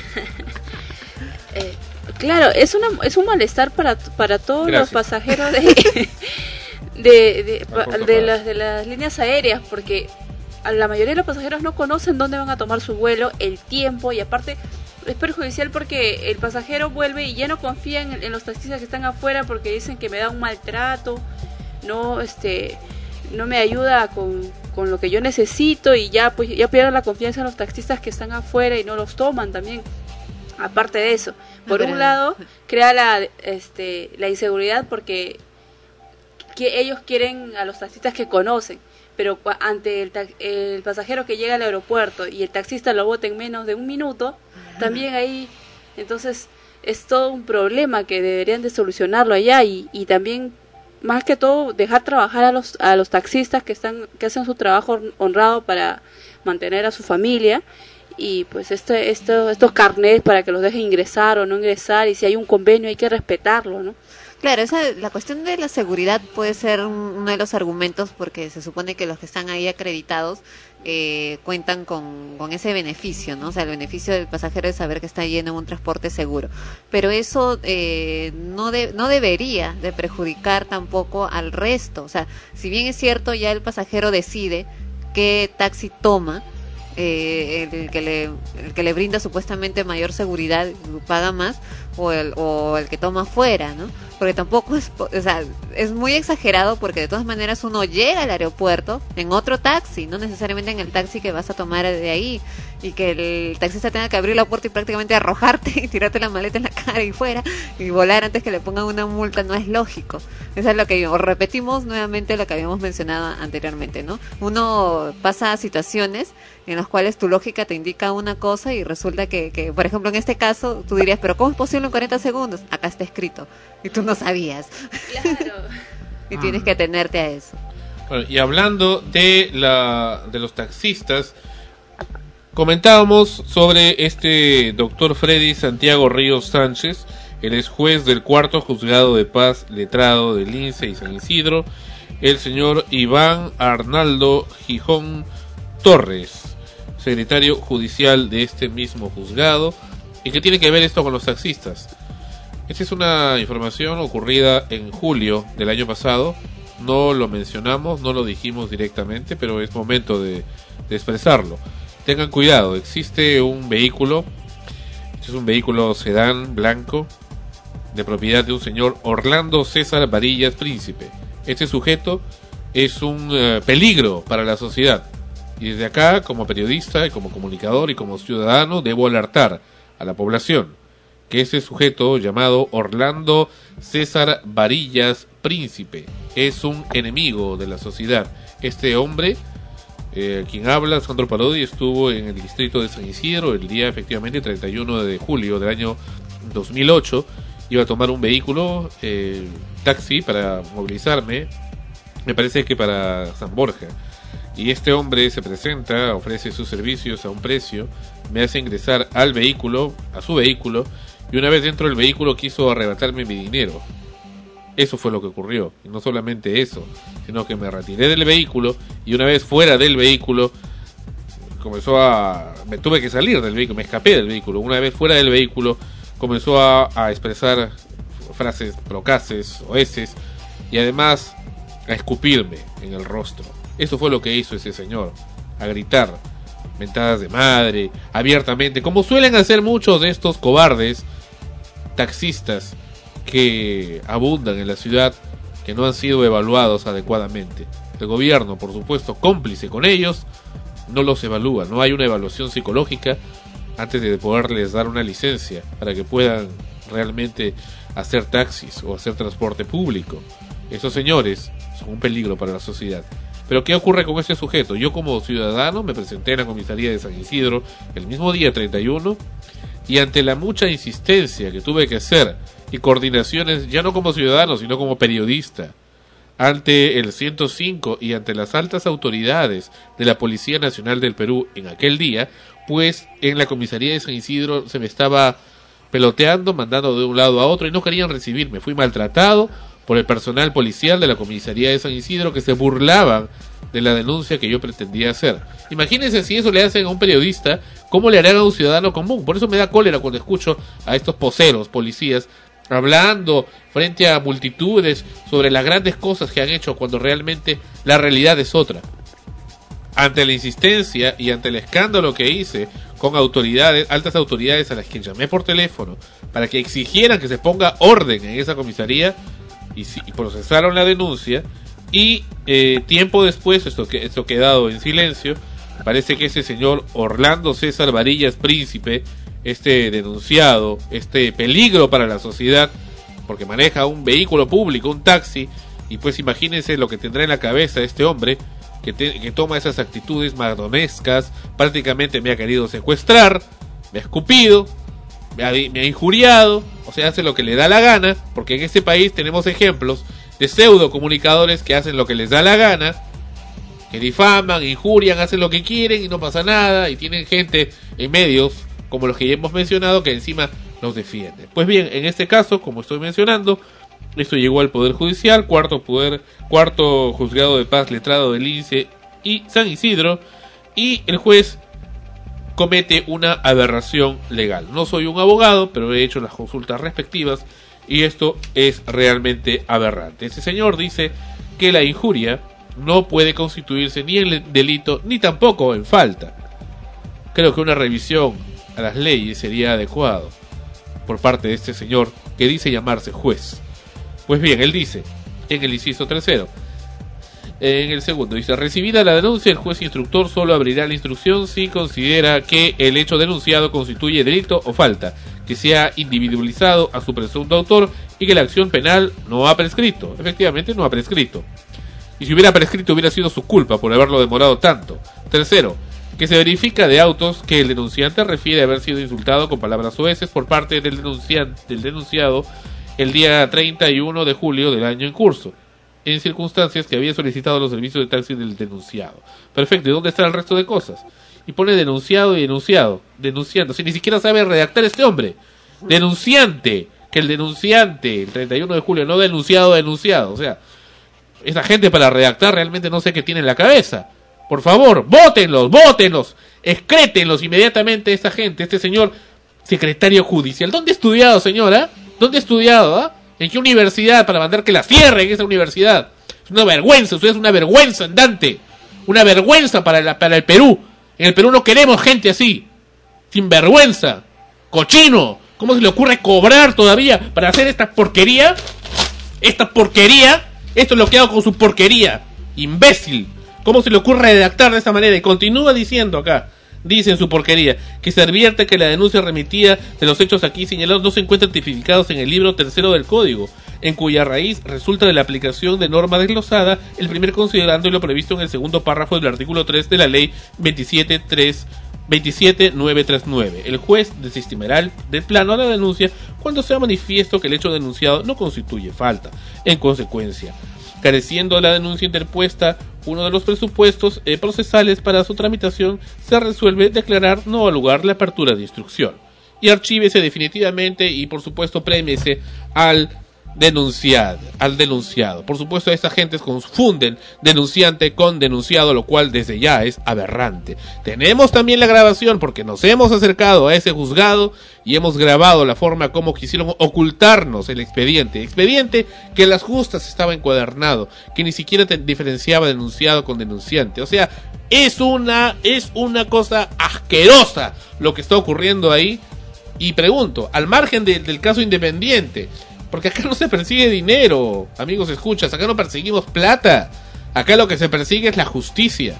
Imagínense, y a mí me da cólera y me irrita esto porque cuando, cuando leo estas aberraciones me pongo a pensar en tantos millones y millones de casos que deben existir actualmente en nuestro país que son tratados de esta manera por esta gente tan ignorante, tan bruta que existe en forma cómplice con el gobierno y que los ponen ahí pues en el poder judicial. ¿Cómo va a redactar alguien, un letrado, una persona que haya estudiado leyes, cómo va a redactar de esa manera? ¿Qué tiene en la cabeza? Denunciante con denunciado no puede ser confundido. Primera cosa. Y la injuria en el Perú, en la Antártida y donde sea, es un, una falta, no está bien, es una falta o delito, pero no puede ser considerada como nada, lo es. Además el tipo no solamente injurió, escupió y sabe Dios qué más, y además quiso, tuvo un intento de secuestro. ¿Quieren pruebas? Puede hacerse una prueba, puede hacerse una, una evaluación psicológica a ambas partes, puede solicitarse un peritaje del vehículo, ¿qué tantas cosas puede hacer? ¿Qué cosa hizo el juez? Nada, que miércoles, no le interesa, ni siquiera redactado bien. O sea, así es como respetan a un ciudadano. Si me hacen eso a mí, imagínenselo cómo lo van a hacer ustedes, cómo se lo harán a ustedes. ¿Cuánta gente debe estar padeciendo? Y, todavía este hombre de la comisaría de Barranco dice, no, que que vayan, hagan su denuncia a la comisaría. ¿Para qué? ¿Para qué? ¿Para que terminen el Poder Judicial como esta aberración, como esta porquería que he recibido, este insulto? Esto es un insulto y no merece respeto. El Poder Judicial no merece respeto con gente de esta naturaleza. ¿Cómo vamos a respetar al Poder Judicial cuando tiene gente, lacras como esta gente? Lacras, porque esa es una lacra. No solamente es mi caso, como reitero, sino es el caso general de la sociedad cuánta gente debe estar siendo víctima de estas lacras del Poder Judicial que confunden cosas. Gente que está en cárcel por culpa de estas lacras y todavía tienen el descaro y el desparpajo de demorarse. Ay, no, que el señor juez, cuando fui, les digo, les comento, amigos, escuchas, la próxima semana voy a sacar la grabación de eso. Estaba por, a punto de, estaba a punto de entregarme el, el cuadernillo de eso porque dije, quiero ver, quiero ver de qué se trata, quiero ver qué, cómo es que ha resuelto ese juez eso. No, que no se puede ver. Así, ¿por qué no? Que se da prioridad a los casos de alimentos. Así yo quiero verlo.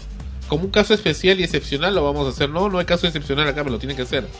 Y estaban por entregarlo y como se dan cuenta que soy periodista y que les estaba grabando, inmediatamente querían ocultarlo y decían, no, que la jueza me está llamando. O sea que es más importante que una jueza o un juez converse sabe Dios qué cosas con el empleado que está en la obligación de atender al ciudadano antes que un ciudadano tenga acceso a un documento, a su propio expediente, expediente que por cierto estaba pésimamente ordenado y pésimamente expresado. No sé realmente qué tipo de personal tiene el Poder Judicial y qué tipo de pruebas pasan estas gentes. Aberrante, insultante, indignante. Eso es lo que ocurre también, como mencionaste, con las personas que están eh, encarceladas. Mucha gente inocente pasa más de uno o dos años esperando simplemente que pasen un papel de un escritorio a otro para poder salir libres.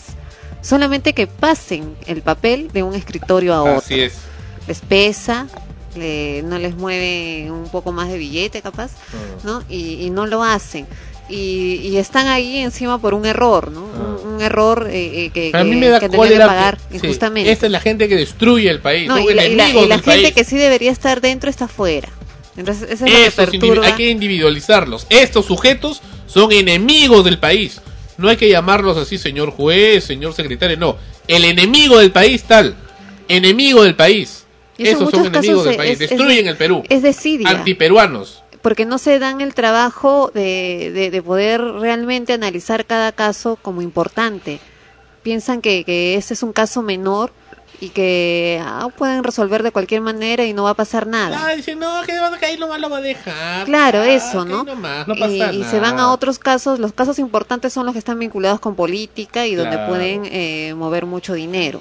Los demás no tienen importancia. Así es. Y como mucha gente realmente está ocupada, tiene muchas cosas que hacer como para poder estar yendo constantemente a la comisaría del Poder Judicial a dar vueltas a un caso, entonces piensan pues ya eso va a quedar ahí. Pues no, hemos apelado y no solamente vamos a apelar, sino que vamos a presentar una denuncia en todas las instancias necesarias, en la OCMA y también en la Defensoría del Pueblo. Y si no hacen caso, vamos a seguir fregando todos los días, así como estamos insistiendo con el alcalde de Barranco hasta el día que venga aquí a estar sentado con nosotros para ser entrevistado. Vamos a fregar a la gente del Poder Judicial que actúe de forma corrupta antiperuanos, porque esos son los antiperuanos, hay que llamarlos así, enemigos del país, enemigos del país. Así no se redacta. La redacción de un documento, de una notificación, no solamente eh, es un docu- documento en sí, sino que merece un respeto al ciudadano, al Estado, al Estado que te paga, al Estado que te tiene ahí, aunque sea un sol. Ese es el dinero del pueblo, de todos nosotros, y merece un respeto a quien le estás mandando eso, tanto el denunciado como el denunciante. Ese es el asunto. No he estudiado leyes, pero entiendo que es así, porque lo, lo considero como ciudadano y como periodista y como periodista académico que he estudiado en una universidad. Por y una entiendo que esa gente, es una cuestión de respeto, y entiendo que esa gente, para tener el cargo que ostenta, debe haber pasado por lo menos por un ciclo de la universidad. Noemí, ¿algo que decir? Muda.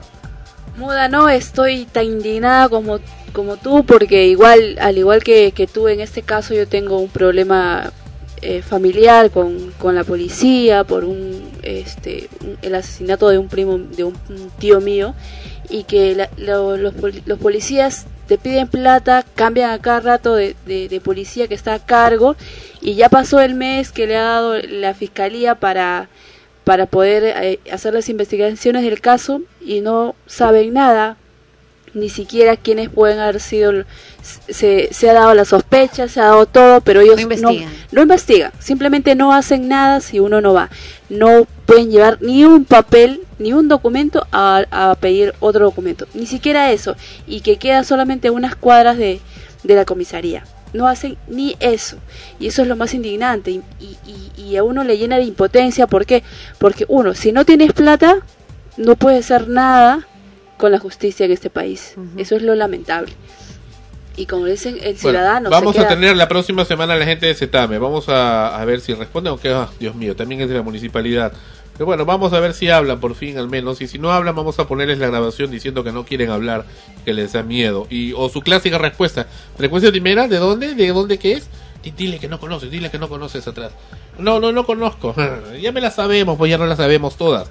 Todas sus respuestas las conocemos perfectamente. En extremos. Que hoy se fue nuevamente al extremo. Así es, hoy ya nos fuimos al extremo. Volvemos, volvemos. Viene Carmín con otra semana.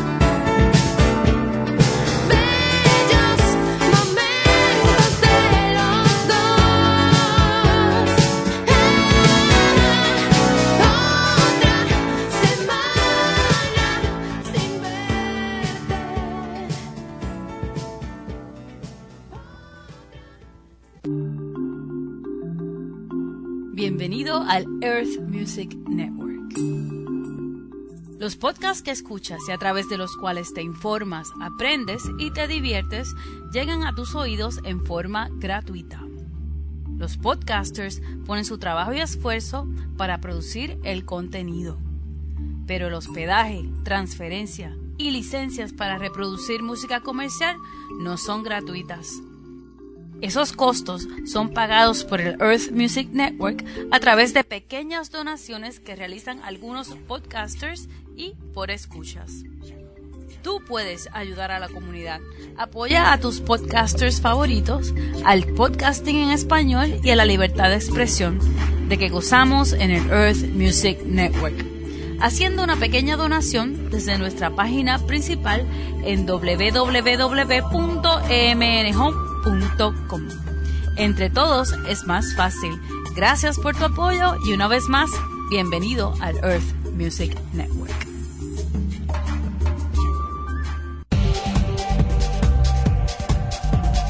Ahí cumpliendo con la promoción del Earth Music Network. Efectivamente, hagan su donación entrando al earthmusicnetwork.com. El Earth Music Network es por donde eh, retransmitimos el programa en versión podcast para quienes no llegaron a escuchar la señal de la radio y pueden escucharlo también por ahí. Muy bien, estamos en conversación con el señor Martin Gibbons. Él es eh, gerente de imagen y relaciones públicas de Perú Bus, Soyuz y Perú Bus, esta empresa, el, ¿cómo, le llaman? El, el ferrocarril a- hacia Ica, ¿no? El ferrocarril del sur, prácticamente es un, una serie de vehículos, eh, de, perdón, de, de ómnibus que van hacia Ica mayormente y también ahora hacia el norte chico de Lima y que eh, están en estos momentos con una campaña de defensa hacia el pasajero rural. Bienvenido, señor Gibbons, a Frecuencia Primera y al programa Extremos. Bien, señor Gibbons, por favor, explícanos de qué trata esta campaña que están ustedes haciendo. Lo hemos visto en los ómnibus de Perubus y de Soyuz, donde defienden el acceso al pasajero rural. En realidad, este, esta campaña ha sido ideada por APOIP, que es la Asociación de Propietarios de Ómnibus Interprovinciales del, Perú, y de lo que se trata básicamente es de alzar nuestra voz eh, de aquellos que no pueden hacerlo. El Reglamento Nacional de Tránsito y la- las campañas mediáticas que están haciendo de señales abiertas manifiesta la intención de que si se recogen pasajeros en la ruta, eh, necesariamente los buses podrían ser asaltados y es un sinónimo de informalidad. La pregunta que surge, la pregunta sine qua non es si nosotros o cualquier otra empresa que no recoja a estos pasajeros que viven en las, en las periferias de las ciudades grandes y que requieren trabajar, estudiar, comercializar y desplazarse de un punto a otro, si no son recogidos en la ruta que es su zona de vivencia, ¿cómo van a transportarse? ¿Cómo van a cubrir esa necesidad de viaje? ¿Cómo van a cubrir sus necesidades básicas que les generan ingresos económicos? Entonces, eh, no se puede, consideramos nosotros, excluir de esa manera a un grueso sector de la, de la, de la población nacional eh, sobre el pretexto de seguridad. En este caso, el Estado no puede estar trasladando el problema eh, eh, a las empresas privadas, ni matando, eh, ni curando la enfermedad, matando al enfermo. Creemos de que debe haber una normativa que manifieste la, de paraderos oficiales y de esa manera pueda formalizarse el tema, pero no prohibiendo el recojo de los pasajeros rurales, pues tienen todo el derecho, tanto como usted o como yo o cualquiera de nuestros oyentes, de poder desplazarse de un lugar a otro. Es un derecho inalienable. El no hacerlo simplemente significa que nos estamos excluyendo y en un Estado de Derecho eh, definitivamente eso no es, es un mal síntoma. ¿no? Señor Gibbons, buenas. Eh, eh, la pregunta en todo caso acá sería, ¿cuál es la propuesta que ustedes tienen al respecto? Porque si bien es cierto, es verdad, no se puede excluir a ese sector de la población, son nuestros compatriotas también y necesitan transportarse. ¿De qué manera en estos casos en los que se recoge a gente en el camino se asegura que no vayan a subir efectivamente asaltantes? La propuesta es simple y es integral, porque integra empresa privada e integra al Estado. Lo primero que se debe hacer es reglamentar los paraderos. Que el Estado diga, ok, sabemos que hay una realidad, aquí hay una necesidad, en todo caso lo que vamos a hacer es reglamentar paraderos en este punto, en este punto y en este punto, paraderos rurales. Sobre esa, sobre esa autorización y definición y normativa de paraderos, la empresa privada debería, en coordinación con el Estado, implementar zonas seguras con eh, postas médicas cercanas, con eh, patrulleros este, policiales, con presencia eh, policial en cada uno de los puntos, etcétera, de tal manera que la empresa privada pueda eh, empadronar a quienes eh, van a subir al bus, ¿no? previamente chequeados a través de un manifiesto, etcétera, pero que se den las facilidades para la inversión de la empresa privada. Si no hay una reglamentación en cuanto a los paraderos, definitivamente la empresa privada no va a poder eh, hacer ningún tipo de inversión sobre algo que básicamente sería un tema informal. Pero mientras tanto, señor Gibbons, sí. Asuma su responsabilidad en ese tema. Correcto, pero mientras tanto nosotros hemos eh, tomado en algunas ocasiones el servicio de Perú Bus hacia Ica y hemos apreciado efectivamente que en más de una ocasión los vehículos, bueno, los ómnibus paran en, en- en- en puntos informales, ¿no? Y ese es una, un peligro para la seguridad de los mismos pasajeros. Es verdad, aquí hay un tema que tenemos que tener absolutamente claro. En todo el país, y hablo de todo el país, de Tumes hasta Tacna, zona norte, centro, sur, no existe un solo paradero formal autorizado, no hay uno solo. Usted se va al Ministerio de Transportes y le dice al responsable, al ejecutivo del Ministerio de Transportes, oiga, quiero la relación de paraderos oficiales y no hay, porque no está reglamentado, no hay nada. Entonces, cuando hablamos de paraderos informales, estamos hablando sobre una utopía, sobre algo que no existe, porque, eh, como le reitero, no existen paraderos formales. Uno. Por eso es que la, la propuesta de apoyo, la propuesta del sector es que se reglamente, que nos digan, señores, estos son los únicos paraderos en los cuales ustedes deben parar. Y la población también se va a educar si esta, si esta disposición obviamente está cercana a su realidad, está cercana a sus zonas de vivencia, a sus zonas de influencia, van a con- congruirse en un solo paradero, en un solo punto y para nosotros va a ser muchísimo más fácil tener un centro de acopio de pasajeros. Ahora, Perú Bus ha pensado, vuestra empresa, que tienen tanto interés con la zona sur chico de Ica, evidentemente haciendo un recordaris, cumplieron una función muy importante en el tiempo del terremoto del año 2007, pero han pensado también eh, dar un servicio aparte, un servicio eh, exclusivo, llamémosle, donde puedan ir parar solamente en los terminales de Perú Bus que tiene, digamos, en, Cañete, en Pisco o en Asia y en Ica finalmente, en vez de estar parando en, cada punto? Es una muy buena pregunta, fíjese. La modali- el Reglamento Nacional de Tránsito, el Decreto Supremo 009, manifiesta dos modalidades reconocidas, Servicio Interprovincial de Ruta Larga y el Servicio Interprovincial de Ruta Corta. El Servicio Interprovincial de Ruta Larga es aquel que inicia su recorrido en el terminal y no hace ninguna escala ni parada hasta su destino final. En el caso nuestro, nuestra modalidad de servicio es el interurbano, de rutas cortas. Por lo tanto, nosotros sí requerimos, o sea, nues- nuestra modalidad sí requiere las paradas y es por eso que para nosotros es tan importante que se reglamenten esos paraderos para nosotros poder invertir. Hay nosotros tenemos servicios en ciertos horarios en los que nosotros le llamamos servicios directos, en los que sí se desplaza desde el punto de salida hasta nuestras paradas comerciales que tenemos, como se lo bien lo ha manifestado, en Cañete, en Chincha, en Pisco, en Ica, en Palpa y en Nazca. Pero tenemos nosotros ciertos horarios en los que sí no se, no se trabaja. Ahora, nosotros como empresa sí hemos tomado también este, las precauciones del caso.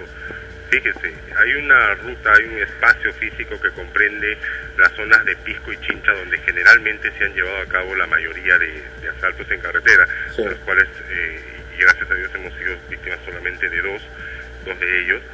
Y eh, eh, nosotros como medida de precaución lo que hemos hecho es no parar en, los, en, las, en las horas rojas, como según se le llama, horas de mayor peligro en las que frecuentemente se sucede este tipo de, y eso ha hecho que lamentablemente la población de esas zonas este, crean o piensen de que se trata de un tema de empresa, que no los queremos recoger por un tema de, ¿no? de, de iniciativa propia, y es un tema que va básicamente por, por cuidar los intereses de las personas o pasajeros que viajan con nosotros.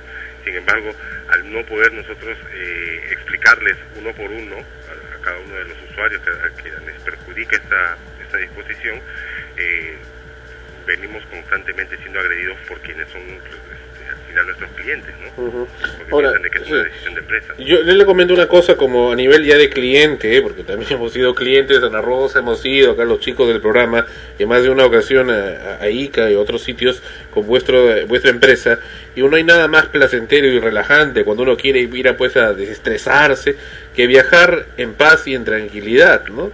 Y a veces eh, uno no puede encontrarla porque uno está de lo más relajado y tranquilo viajando, solamente con el susurro de, de las llantas en, el- en la autopista, y de repente resulta que paró en medio de la, de la carretera, en la oscuridad, y suben gentes en el medio, porque tiene a veces dos puertas, el, el Perubús creo que es más largo, y sube gente por atrás, y, y como tú, tú estás en una situación pues de relax, pues no te das cuenta que de repente ya te están robando el celular o alguna bolsa, ¿no? Entonces como que da una cierta desconfianza y, y- una alerta permanente que tienes que estar durante todo el viaje. Eso es verdad, eso es verdad. Y yo le, le reitero que es el principal interés de la empresa y por eso es que somos partícipes perdón, de, esta, de esta campaña que ha emprendido Apoir. Eh, somos los primeros interesados en que, por amor de Dios, se reglamenten esos paraderos. Es una decisión política que no cuesta, no hay una inversión, no hay un presupuesto de por medio. Es una reglamentación, es un trabajo de campo que irán los especialistas, los técnicos y en las zonas de mayor población o de mayor concentración se determinen estos paraderos. ¿Y a esa gente se les va a registrar en el paradero o se les va a estar registrando recién en el ómnibus? No, no, no, no. Eh, usted como usuario conoce bien eh, nuestros servicios, suben unos inspectores, ¿no es cierto? Suben a bordo del bus justamente para chequear la, eh, el tema de los, de los boletos emitidos. Ujú. Estos inspectores podrían fácilmente recoger los manifiestos o los datos del person de los pasajeros antes de abordar el bus. Porque precisamente lo que hemos apreciado es que re- eh, hacen el, eh, o sea, hacen que suban, suban, suban y una vez que ya el vehículo está en marcha, recién ahí comienzan a ver quién subió y ahí anotarle que se anoten, etcétera, ¿no? Y cobrarles también. Entonces no saben realmente quién fue esa persona, no no verifican ni nada, ni hacen una evaluación de si está llevando a algún tipo de arma o, o, o no, o sabe Dios qué cosa, ¿no? Es verdad, como o sea, nosotros dentro de todas las, las empresas, de, de todas las empresas que competimos por un espacio en el mercado de, la, de esta ruta, brindamos un servicio, consideramos eh, interesante, un buen servicio, consideramos que brindamos un buen servicio, obviamente con las situaciones particulares que pudiesen presentarse y que como cualquier empresa nosotros estamos interesados en poder corregir. Pero reitero, este tema de los inspectores es un tema que a nosotros nos sirve para controlar de manera interna y también eh, llevar un control físico de lo que pueda estar ocurriendo en la carretera, al margen de que nosotros somos la primera empresa en el país en implementar a medida un sistema de rastreo satelital GPS. Sí. Este sistema de, de rastreo satelital GPS hecho a medida eh, ha demandado una inversión de más de 800 mil dólares, mucho antes de que la norma eh, así lo requiera como o lo establezca como obligatorio. Nosotros ya lo estábamos contando. Entonces, la empresa, nosotros como empresa estamos dispuestos a seguir invirtiendo siempre y cuando las condiciones estén dadas. Los pasajeros, los paraderos de ruta son importantes por un tema de seguridad, por un tema de orden, por un tema de control. Eso va a ayudar muchísimo. Reitero, no es una decisión que al Estado le implique la, la generación de un presupuesto o una licitación o un trámite complejo. Es cuestión de tener la decisión política de que se, eh, se realicen los trabajos de campo, los trabajos técnicos y se determinen estos paraderos. Solo así la empresa privada, no solamente nosotros, van a poder desarrollar las labores de prevención en coordinación con la Policía Nacional. Es una cuestión simple y básicamente una decisión política que esperamos se tome a más breve plazo. Buenas noches, señor Gibbons. Le habla Noemí. Eh, dígame, este, usted dice que esto es una parte de una decisión política y, y tenemos claro el tema. ¿Ya han presentado el proyecto de ley al Congreso? ¿En qué, en qué trámite está el, el proyecto que ustedes tienen para esos paraderos?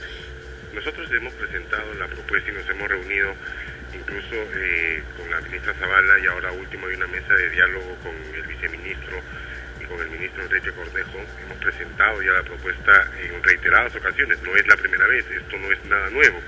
Ya lo hemos presentado en anteriores ocasiones, tanto con el tema este de los paraderos este, rurales como el tema de las detracciones, ¿no? un poco para formalizar el sector. Este es un sector donde el 70% es informal y el 30% es formal, y al cual lamentablemente se le recarga todo eso al 30% de las de, de empresas que de alguna manera son formales. APOIP ha presentado no solamente uno, sino una serie de proyectos que podrían de alguna manera mejorar el sistema eh, formal de transporte en el país y este, simplemente estamos a la espera de que el Ministerio haga las- los correctivos del caso, las observaciones y se eleve a la Comisión de Transportes y esta a su vez pueda presentar el proyecto de ley. Nosotros ya hemos hecho, reitero, las propuestas en varias ocasiones. Esperamos de que con, con, la, con la salvedad del ministro este, Cornejo pueda, pueda por fin llegar a- a- al debate. ¿no? Bien, antes de irnos, señor Gibbons, gracias por eh, habernos acompañado. Es la primera vez que una empresa de transportes acompaña aquí a extremos en un programa y digo esto porque muchas veces utilizamos eh, los servicios de esa empresa de transporte, no solamente Perú Soyuz, sino también otras, y hay siempre lo que es el roce, pues sobre todo con ese tipo de servicios que implica tanto tanto a- tanta agrupación de personas utilizando colectivamente el servicio. Dígame, en respecto a esto, cualquier queja que tenga algún usuario, ¿ustedes las van a recibir, las van a leer, las van a tomar conocimiento? Por supuesto, nosotros, eh, permíteme decirlo, aunque esto eh, pueda sonar de alguna manera egocéntrico, somos la primera empresa que está a puertas de una certificación ISO 9001 y una certificación OSA 18001 para temas de seguridad y calidad, efectivamente. Dentro de todo ese proceso que, que- que implica el tema de la certificación, nosotros estamos obligados por proceso, por certificación, a mantener una constante retroalimentación, ese feedback que debe haber con el cliente. Hemos implementado nosotros cuatro centrales de atención al cliente y donde cualquier cliente en cualquiera de nuestros centros de negocios las 24 horas del día puede registrar su queja y dejarnos un- una forma de contacto, telefónico, un correo electrónico que inmediatamente en el lapso de 48 horas nosotros estamos devolviéndole la llamada, la comunicación para determinar cuál ha sido la resolución de esa queja o reclamo y si hay algún tipo de resarcimiento no tenga la menor duda que la empresa lo va a hacer.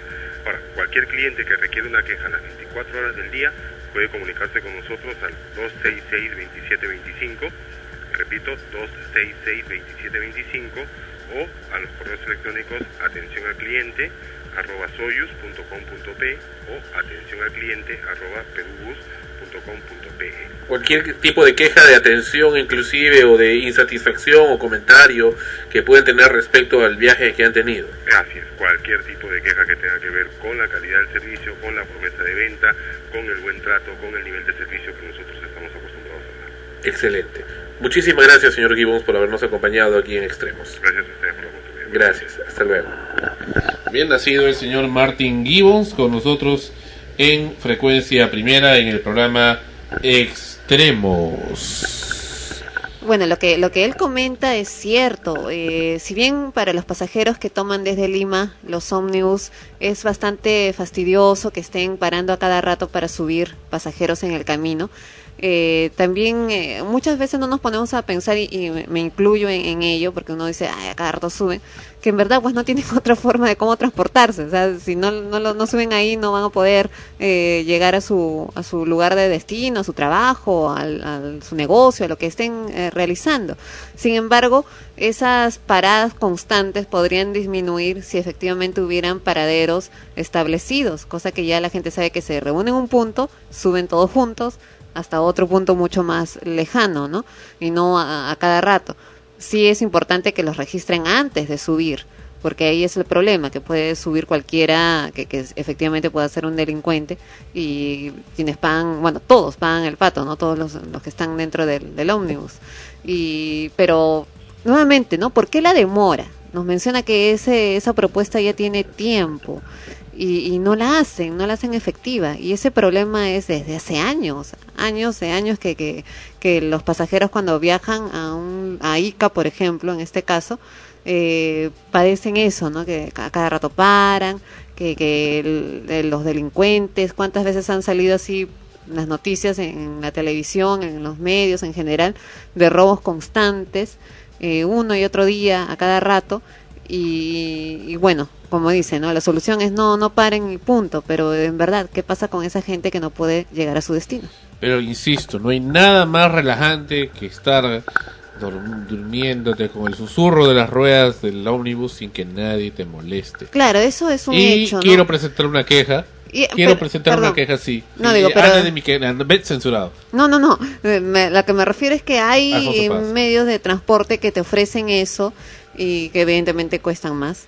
¿No? Entonces ya es decisión del, del, del cliente, ¿no? ¿Qué, qué, qué, qué ómnibus o, o qué medio de transporte voy a tomar para poder llegar como quiero llegar? Pero una vez que estás dentro, pues ya, ya estás dentro. ¿Ya qué vas a hacer? Estás con, como se dice, con el caballo encima. Ajá. O sea, y a lo que digo, por ejemplo, estás con todo el, el- el relax ahí echado, qué rico, y de repente una criatura comienza a llorar.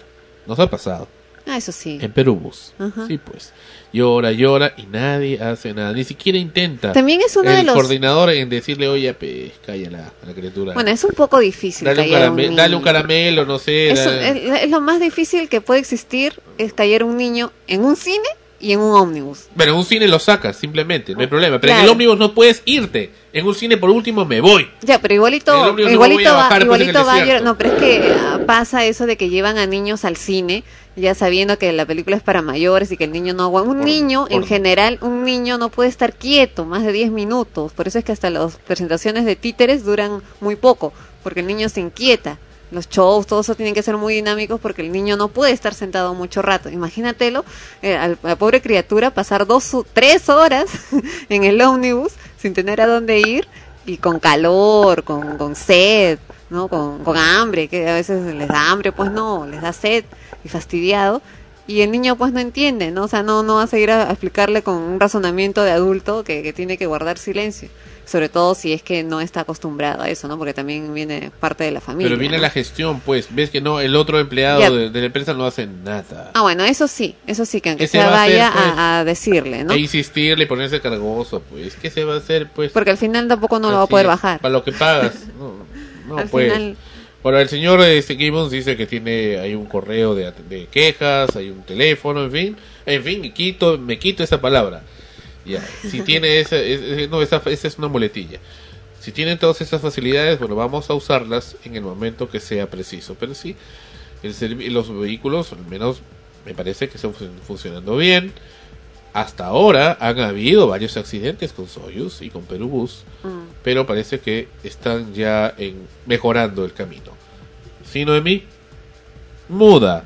Pero no es como la empresa Flores que comentó, eh, ¿quién fue? Melissa, Melissa, que pusieron películas pornográficas. ¿no? No, no, pero ahí nadie se quejó. la- no, la- una señora, dice, ¿no? una señora que estaba con su hijito. Y el chiquito estaba llorando y, ah, No, lo que me parece a mí Lo que parece. lo que me parece.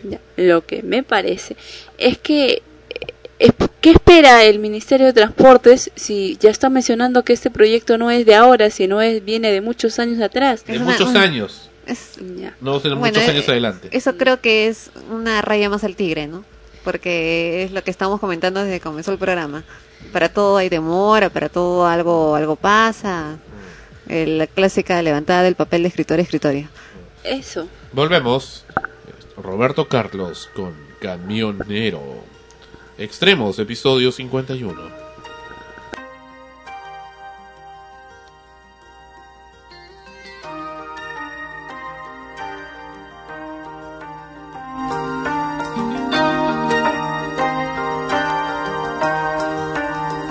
Frecuencia primera. Cada día por la carretera, noche, madrugada entera y mi amor aumenta más.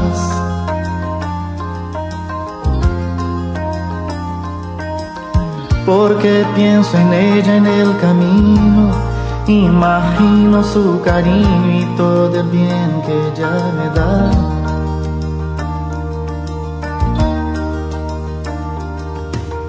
La nostalgia viene a hablar conmigo, con la radio yo consigo espantar la soledad.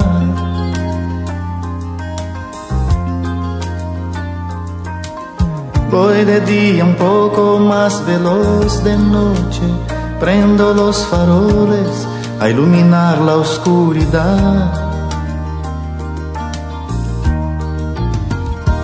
Yo sé.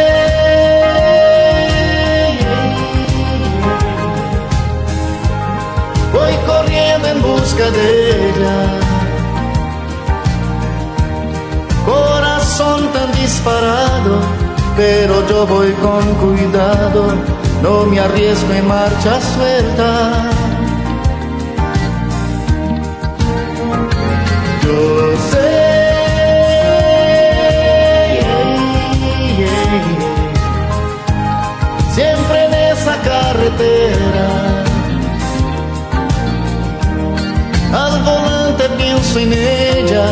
Ya pinté en el parachoque un corazón y el nombre de ella.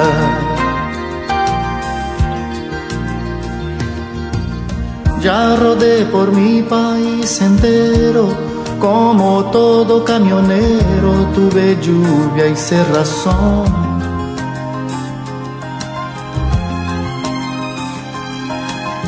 Cuando llueve el limpiador desliza, va y ven el parabrisas, late igual mi corazón.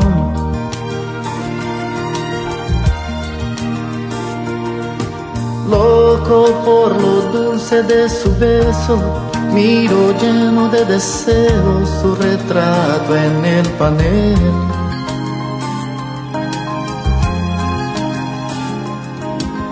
Es en el calor de su abrazo que me olvido del cansancio y me abastezco de su miel. Yo sé.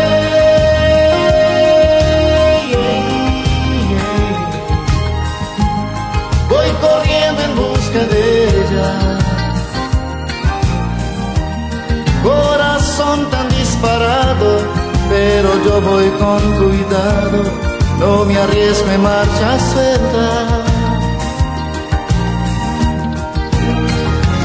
Yo sé.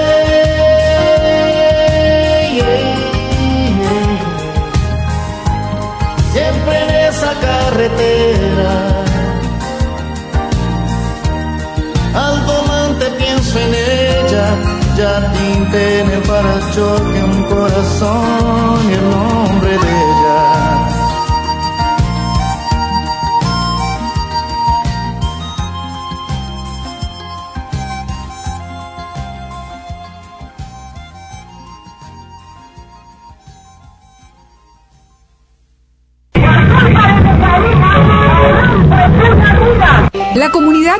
de Lima no podía salir a comprar, pero gracias a cotear.pe todo cambió. En nuestra comunidad no tenemos complejos, pero que tu mamá venga a visitarte desnuda, no, ya es demasiado. Pero por cotear compramos celulares, walkie-talkie, radios, todo lo necesario para tenerla cerca, pero de lejos. en el Perú, comprar y vender por internet es cotear. Extremos, episodio 51. Otro programa que se va al extremo. Y bien, en estos días el YouTube, que, del cual hemos hablado ya en el episodio 49, nos trae cosas que en décadas, en años anteriores, nos hubiera tomado mucho poder descubrir o saber que existen, o sobre todo poderlas ver en televisión. Hablan acá en el YouTube y en muchos sitios de internet sobre la existencia de ovnis, objetos voladores no identificados, no solamente en los tiempos contemporáneos, como se creía, como inclusive quien habla creía. Se hablaba que los ovnis solamente se hablaba de los de los platillos voladores a partir del, de después de la guerra, de la Segunda Guerra Mundial, de los años 40. Pues no. Según esta información que estamos apreciando, la cual también ha salido en el eh, History Channel y en el Dis- Discovery Channel de la cadena Turner de Estados Unidos. Los ovnis o los objetos voladores no identificados o como quiera llamárseles o inclusive los encuentros extraterrestres habrían estado presentes entre nosotros desde tiempos inmemoriales y están registrados en pinturas que van desde la Edad Media, el Renacimiento, el modernismo, hasta jeroglíficos egipcios, hasta litografías chinas. ¿Cómo se explica esto? Y esa es la primera parte de dos que vamos a presentar. En la segunda vamos a ver también artefactos, extraños artefactos descubiertos que parecen haber sido sacados de un libro de ciencia ficción, pero que tienen cerca de 5.000 años, como la famosa batería o pila de Bagdad. Una pila aparentemente con contenidos que haya tenido contenidos alcalinos encontrada en Bagdad que no se sabe para qué fue utilizada. Aparentemente para una para dar energía eléctrica, así como escuchan hace 5000 años a algo, algún tipo de maquinario o mecanismo del cual ya no sabemos qué cosa fue. Pues bien, en estas eh, imágenes que nos vamos a poner también para los escuchas que lo aprecien vía podcast, vamos a apreciar y estamos ya apreciando en esos instantes diversas eh, pinturas, mayormente religiosas, que están asociadas con objetos voladores no identificados o con platillos voladores. ¿Qué hacen los ovnis en pinturas religiosas? ¿Por qué estos diferentes pintores han asociado los platillos voladores a la religión budista, cristiana, hindú, judía? ¿Por qué? ¿Por qué asocian a los platillos voladores a esto? Vemos también acá en estas pinturas rupestres encontradas en California, pinturas de la Edad Media donde aprecian el cielo repleto de bolas. Algunas pueden interpretarse por una u otra cosa, pero no se sabe en realidad a ciencia cierta el por qué esa insistencia en esta otra pintura, la famosa La Madonna con el Niño Jesús. ¿Qué Atrás, hace? ¿no? Sí, atrás. Y ahí está bien. Y no solamente es una mancha, porque vemos también a un eh, pastorcito que se sorprende. Observando. Se sorprende y dice, ¿qué es esto, no? O sea, como que le han puesto a propósito, ¿no? Como para que digan, ahí está, ahí está el, el platillo este. Y, y, y figuras así existen acá permanentemente. Ángeles conjunto a ovnis o, cosas parecidas a platillos. Esta que es otra figura encontrada en unos papiros chinos. Esta realmente es sorprendente. Vemos aquí, y esto uno diría que son dibujos actuales. No, no lo son. Son eh, en unos papiros chinos también encontrados cerca del límite con Ulan Bator en Mongolia, donde encuentran a unos individuos en unos supuestos eh, platillos voladores con unos aparatos que parecen metralletas. Y abajo los, los, más bien los pobladores, los moradores chinos con unas lanzas. Es muy curioso eso, porque las metralletas no existían en aquella época, hace 5.000 o 3.000 años. Acá otros individuos, no se sabe qué son, parecen los que vemos en las series de ciencia ficción como alienígenas. ¿Qué cosas son? Acá vemos más pinturas. Y algunas son pues ya eh, muy muy evidentes la presencia de estas famosas naves, acá otras naves en forma de Formando imágenes. formando imágenes, sí. Y, y hay un, ah, parece que hubo hubieron algunos siglos donde se asociaba mucho la fe cristiana con los ovnis, con los platillos voladores o como los naves de los dioses o caballos alados, como se les Mm. llamaba. Eso Mira, vemos ahí, sí. como un- una abducción. Como una abducción, como un Cristo llevado por un ovni. No sabemos de dónde salió eso. Son cosas que a veces no se dan explicación. Acá como un sol resplandeciente que no se sabe si sol Un u otra cosa. parece.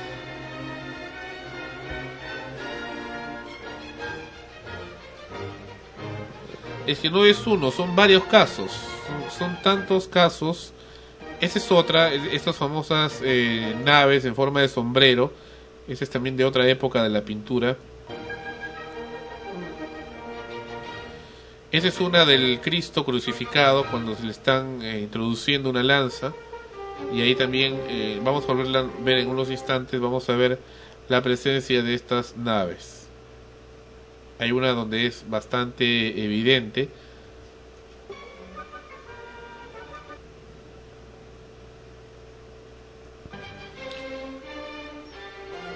Y bueno, acá seguimos viéndolas, algunos son como cirros, como nubes, pero otras sí ya son mucho más claras.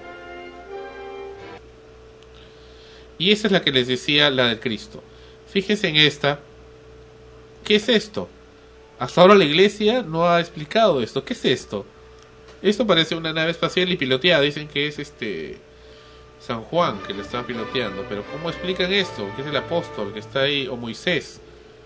¿Y esos símbolos? ¿Qué son? ¿Cómo se explica esto? Hace dos mil años.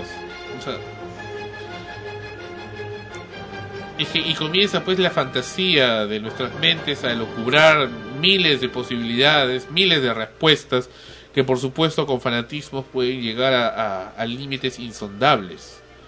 Por supuesto, cuando no hay una respuesta clara y creíble de lo que puede hacer esto. Otra vez la, la combinación en forma circular, la paloma, en fin, bueno, ya no digo esa palabra.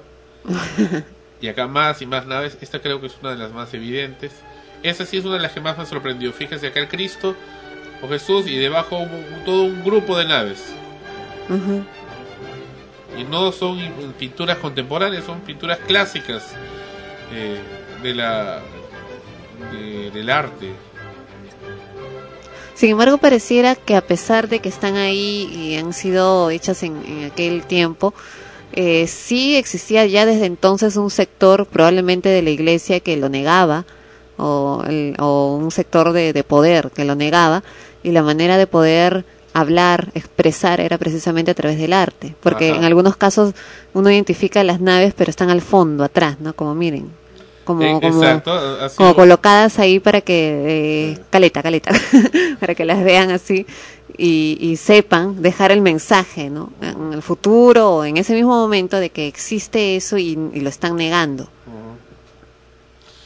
Bueno, acá vemos nuevamente ese es otra otro que nos han hecho otro material que nos han hecho llegar. Acá hay más y más naves de la antigüedad. Hay una también que me llamó la atención que era un jeroglífico egipcio donde no solamente se ven las naves, sino se ven a un supuesto gris de los que les conocen ahora como grises o unos ah, humanoides ¿Alienígenas? o alienígenas que le llaman Netflix. Eh, supuestamente es una Mezcla. mezcla humana con alienígena que según dicen son los que han contaminado la, la tierra ¿no? en fin ha- hay, hay muchas historias sobre esto pero y muchas están ya asociadas a la fantasía a, a- a fanatismos no, no hay mucha base no podemos O a tratar de dar una explicación. a tratar de dar una explicación o capaz sean ciertas.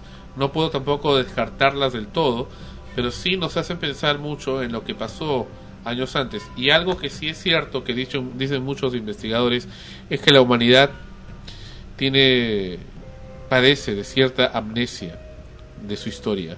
Claro, porque al encontrar estos, estas pinturas, Fíjate eh, esta. esculturas, Fíjate esta que están reproduciendo a un astronauta. Ajá.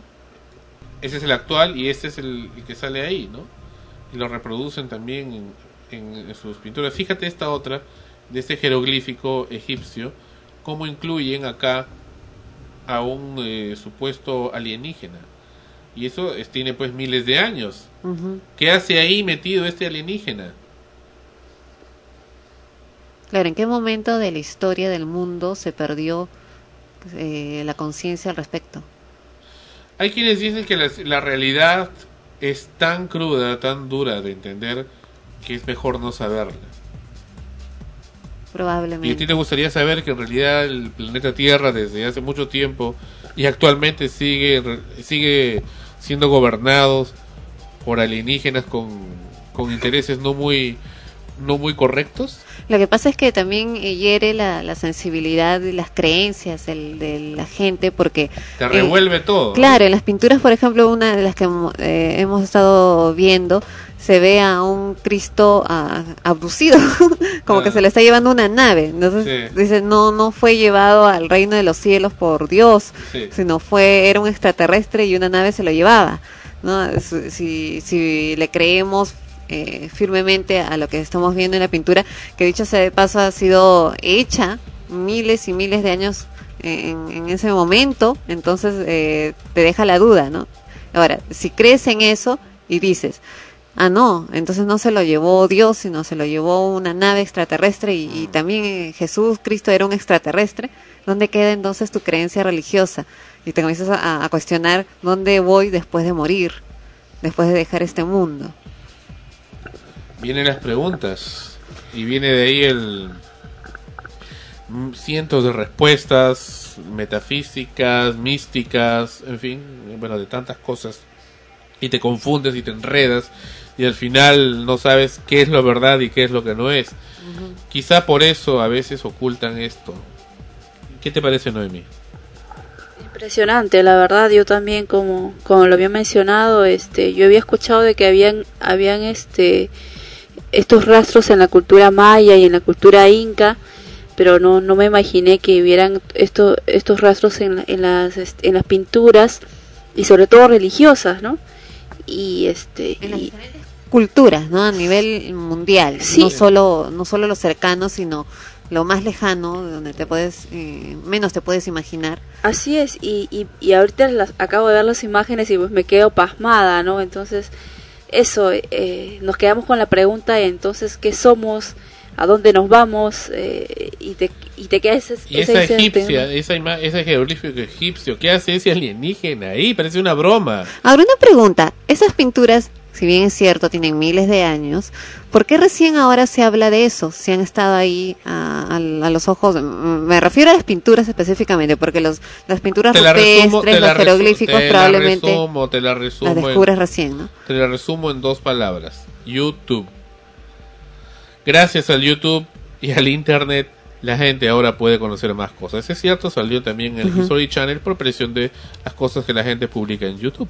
Por eso, por eso, mucha gente, muchas investigaciones independientes que muchas personas tenían, ahora las están subiendo al Internet y plum, todo el mundo se entera. Y a partir de lo que uno publica, el otro publica otro, más grande, más Claro. grande.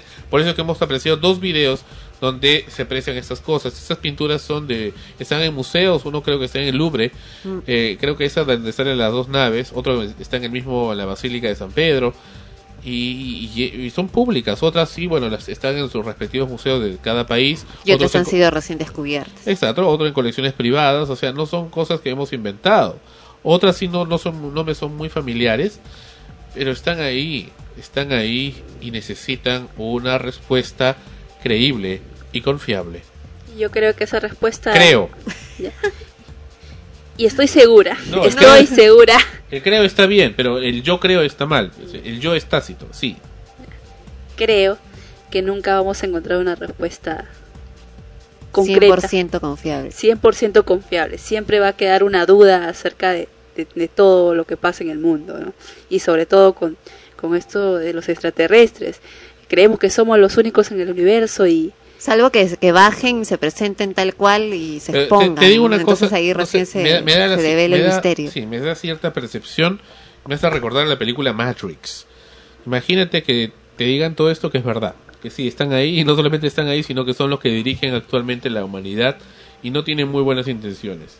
Y que están hace tiempo y que no puedes hacer nada. Y que no existen extraterrestres buenos. Preferirías nuevamente... Y toda la humanidad se va al diablo, pues por eso. Todo el mundo se... Creerías una guerra civil. Una guerra civil porque nadie confiaría en nadie la idea de la religión y de Dios se desbarataría y todo el mundo se, se creería suicidios colectivos. Preferirías en todo caso mejor pensar que eso no lo escuchaste, que no lo supiste, que eso nunca existió y seguir teniendo el status quo actual. Es como negar tu existencia, ¿no? Como que de pronto te digan, eh, no eres humano, por ejemplo, ¿no? No, no tienes alma.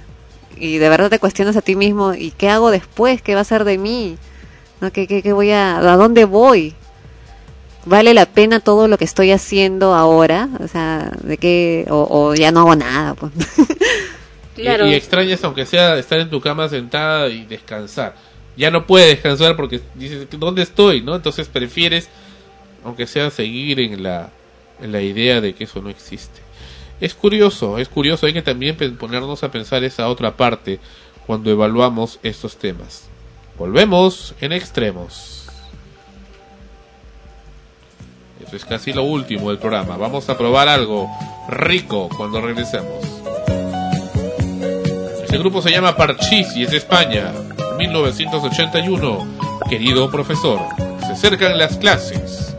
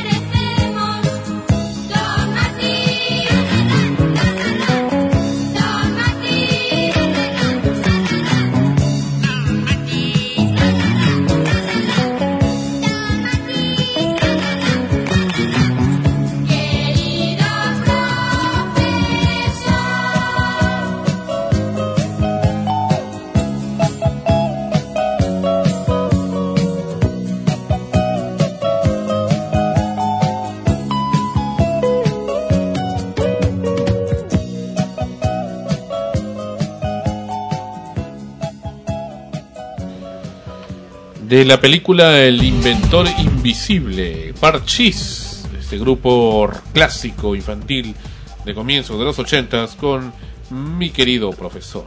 Un bonito mensaje, en extremos y en frecuencia primera. Y antes, antes de irnos a los estrenos, vamos a probar esta gaseosa que nos hacen llegar Perú Cola. A ver, ¿qué tal Ana Rosa? A ver, voy a probarla. Voy a probar. Tu, tu, tu. ¡Qué horrible!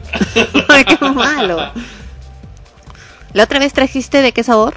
Eh, de eh, hemos estado trayendo de varios sabores. De fresa, de naranja, de varios sabores. De cola también. Ah, la de fresa me gustó. Me gustó bast- La de fresa y la de naranja, pero a mí me gusta en general la, la, la de fresa. Me gustó. Esta también está rica, aunque me parece que un poco dulce. Pero está haciendo un calor terrible y heladita debe ser rica. Heladito, no hay Claro. otra. Es heladita. No, no, ya no está helado, pues hace rato Oh. que le hemos servido. Bueno. ¿Y, y Noemí qué te parece? Bueno, lo mismo que dijo Ana Rosa. Eh, la semana pasada trajiste el de, el de fresa y me gustó bastante. Pero este me gusta un poco más porque como que lo siento más natural. ¿Ese es tuyo? ¿Qué pasó? Es tuyo. Es mío, eh, voy, a prob- voy a probar. A ver, eh, lo siento, sí, tiene, tiene, tiene, parece limón peruano. Todo el vaso. ¿Y qué quieres que me demore una hora tomando? No, pues que uno prueba, degusta. Bueno, Y ahí. hablamos con el propietario de Perú Cola, nos dijo que quería que probemos sus productos. Está servido, lo hemos hecho, dice bebida saludable con, Con fibra, fibra soluble. soluble. Vamos a ver cómo amanezco luego de haber, haber tomado 2 litros 200 de este producto. No, lo que pasa es que eh, con este calor mucha gente pues necesita tomar líquido y muy, muy poca gente que le gusta tomar agua sola. Me incluyo. No, uno a veces no le gusta pues tomar, no está acostumbrado a tomar el agua au- sola. el agua sola es lo mejor. Claro, es lo mejor y te quita más rápido la sed, pero igual hay gente que no le gusta. Entonces generalmente buscas eh, y terminas tomando una gaseosa, ¿no? Pero te perjudicas por otro lado porque dices que si tomas gaseosa, que, que el azúcar, que, que el gas, que, que, no, no te aporta nada. Eh, bueno, en este caso, según lo que mencionan, tienen fibra soluble y supuestamente te da la, por lo menos la confianza de que ya, pues te mueres de sed, no quieres tomar agua y te tomas esta gaseosa y algo bueno está cayendo. Sí, pero te diré que... Pero sí se siente natural, ¿no? Sí, Porque eso. hay otras, como también otra que, que ni, ni- bueno, la verdad es que ni siquiera sabemos el nombre, que Sandro estaba a misio, creo, y se trajo una que terrible, era un sabor a, a químico, Era Metrocola, es decir, de, de, de eh, de metro. Metro. Ah, ya, no, era un sabor a químico, Por cierto, que el, jarabe, el buffet de Metro de Metro San Isidro realmente me cayó mal. muy, mucha grasa, Sí. mucha grasa. No hay nada como Salón China. Los estrenos de Ana Rosa, adelante. Ok, me te voy a tomar un poquito más. ¿Ya te gustó? ¿Le está gustando? ah? Sí, ¿Te gustó? Sí. Veo que sí, te gustó. Sin gas es mucho mejor. Claro, no, y ahí, ahí es justo cuando sientes realmente el sabor del limón. Y Claro. si es que cuando se le va el gas a, la, a una gaseosa, ahí sientes realmente si el sabor es natural o es puro químico. Ajá, exactamente. Por eso he estado acá esperando que se vaya el gas para acá. Bueno, tenemos los estrenos en teatro. Eh, habíamos anunciado ya la, la semana, hace dos semanas, el estreno, ahora sí es oficial, de Pequeñas Certezas de Bárbara Collio. Pequeñas Certezas sucede entre la Ciudad de México y Tijuana. Mario es un hombre que viaja constantemente entre las dos ciudades. En el DF conoce a Natalia, con la cual inicia una relación amorosa y con la que planea irse de viaje a un lugar lejano donde podrán empezar una nueva vida. En la víspera, Mario regresa a Tijuana donde su hermano Juan lo descubre en un fraude y lo enfrenta. Discuten, Mario sale de la casa y es la última vez que se le ve. Mario Desaparece. Desde el DF, Natalia intenta saber qué pasó con Mario. Seguida por su madre, emprende un viaje hacia Tijuana con el propósito de saber más de, de Mario, que además es el padre del hijo que espera. En Tijuana, los hermanos de, de Mario, Juan y Sofía, se sienten amenazados por la presencia de Natalia y el enfrentamiento entre ambas familias estalla. Entre el dolor que los rodea, la madre y su singular manera de resolver los problemas haciendo un delicioso pastel de chocolate, enfrenta a estos seres desamparados ante la certeza de que solo podrán sobrevivir si pueden asirse a las pequeñas convicciones cotidianas que la vida les da. Pequeñas certezas es una historia de cruces, suspenso, deseos perdidos y humor negro. La obra se presenta en el Teatro del Centro Cultural de la Católica de jueves a lunes. Me bajaste el volumen. De jueves a lunes a las 20 horas. Ya lo saben, está dirigida por Alberto Isola. Otra obra que se está presentando en la Alianza Francesa es Crónicas de días enteros de noches enteras de Xavier Duringer y la dirección Xavier, de Gustavo López Infantas. En las habitaciones, rincones y pasajes de una ciudad capital, tres hombres y tres mujeres buscan resolver la estadía solitaria de su corazón. Es un espectáculo teatral que combina la actuación y la danza para contar las historias de hombres y mujeres que buscan una persona que los acepte y los comprenda. Repetimos, se presentan en la Alianza Francesa de Miraflores de jueves a lunes a las 20 horas y mañana es la última función del Misterio del Ramo de Rosas. En un exclusivo establecimiento geriátrico, una anciana millonaria es atendida por cuatro enfermeras distintas en una semana, pero la última no parece ser lo que aparenta. Esto conduce a una serie de crueles decepciones y trucos elaborados. Las dos mujeres actúan sueños y fantasías revelando así sus ambiciones frustradas e infinidad de memorias enterradas. Ya lo saben, mañana es la última función. Actúan Atilia Boschetti y Caterina Donofrio. Dirige Carlos Tolentino. Produce Jason Day y se presentan en el Igna de Miraflores a las 20 horas. Cine. Esta semana se estrenó por fin La Pantera Rosa 2, la segunda parte de La Pantera Rosa. Esta vez el inspector Clouseau forma un equipo de detectives internacionales tan torpes como él.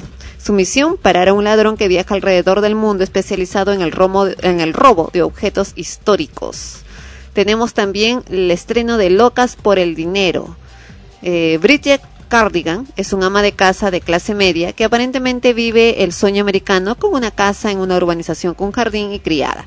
Un año y medio después de que su marido, Don Cardigan, haya perdido su trabajo de director en una gran empresa y su mujer todavía no lo sabe, el matrimonio está a punto de perderlo todo, incluida la casa. También se ha estrenado la película nominada al Oscar Quisiera ser millonario. eh, Yamal Malik es un adolescente pobre de Bombay que un día se apunta para ir a la versión hindú del programa Quiere ser millonario.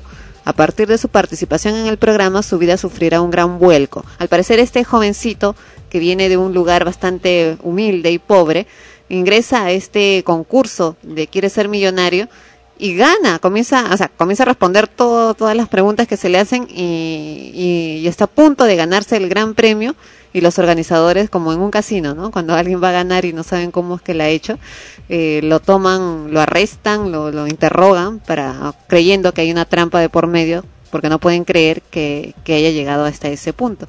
Y en ese, en ese interrogatorio, en esa investigación, se descubre también la verdadera razón por la cual él ha llegado al concurso, que no tiene nada que ver con una trampa en relación con, con este. Y se ha reestrenado, precisamente con motivo de los premios Oscar, han eh, reestrenado El Caballero de la Noche, la secuela de, de Batman. Vuelve a reunir al director Christopher Nolan y a su protagonista Christian Bale, que interpreta de nuevo su papel de Bruce Wayne, Batman. Y esos han sido los estrenos de esta semana. Y se acabó. Y aquí Noemí nos va a presentar a alguien. Así es. No se escuchó lo que dije. Bueno, pues yo lo aclaro, por si acaso dijo así es. Y te dije, vamos a traer, ahora sí, así como trajimos a Jennifer Cerecido, vamos a traer a Jorge Henderson. sí. Bueno, ahora les voy a presentar a ¿A quién? quién pero ¿A quién es? Pero dilo pues. Ah, no, está y en te queda- suspenso. queda suspenso. ¿Cómo es esto? Voy a- vamos a presentar a... ¿Cómo te llamas? ¿Qué es eso? ¿Cómo te- ¿Qué es tu nombre? No, no, no, lo que pasa es que Noemí quiere que ella misma se presente. Así es, A ver, que ella misma se presente Sí. y nos va a acompañar en estos siguientes, en las siguientes emisiones Así de es. extremos. Una nueva reportera ingresa a frecuencia primera en prueba. Esa es Mari, Aba- Mary. Mary Abanto. Bienvenida, Mary. Sí, bueno, no me llamo, me llamo Mary, por mi nombre. Te llaman Mary. ¿Y Claro, cuál es tu por mi nombre? Mary.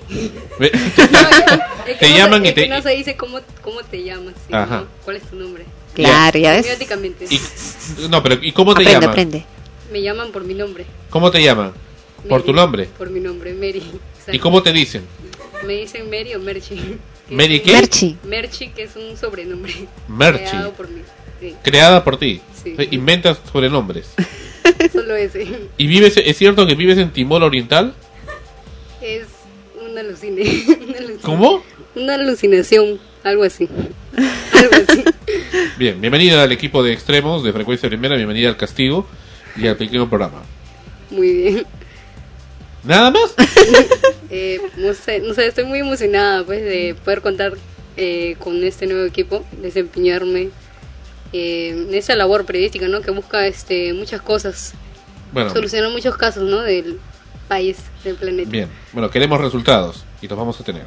Gracias, eh, Mary. Mary. Hasta el próximo episodio. Sí, ya te iba a, llam- ya te iba a llamar Melissa. eh.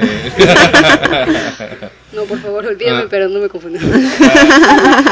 Bien, Alfonso Pagaza. Bien, no, a Melissa vamos a escucharla en audio digital, es otro programa de frecuencia primera. Para los admiradores de Melissa, Melissa va a continuar en frecuencia primera en audio digitales.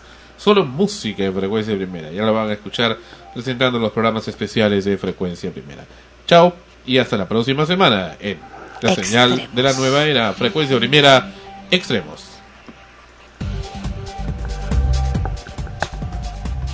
Extremos llegó a ustedes por cortesía de cotear.pe en el Perú.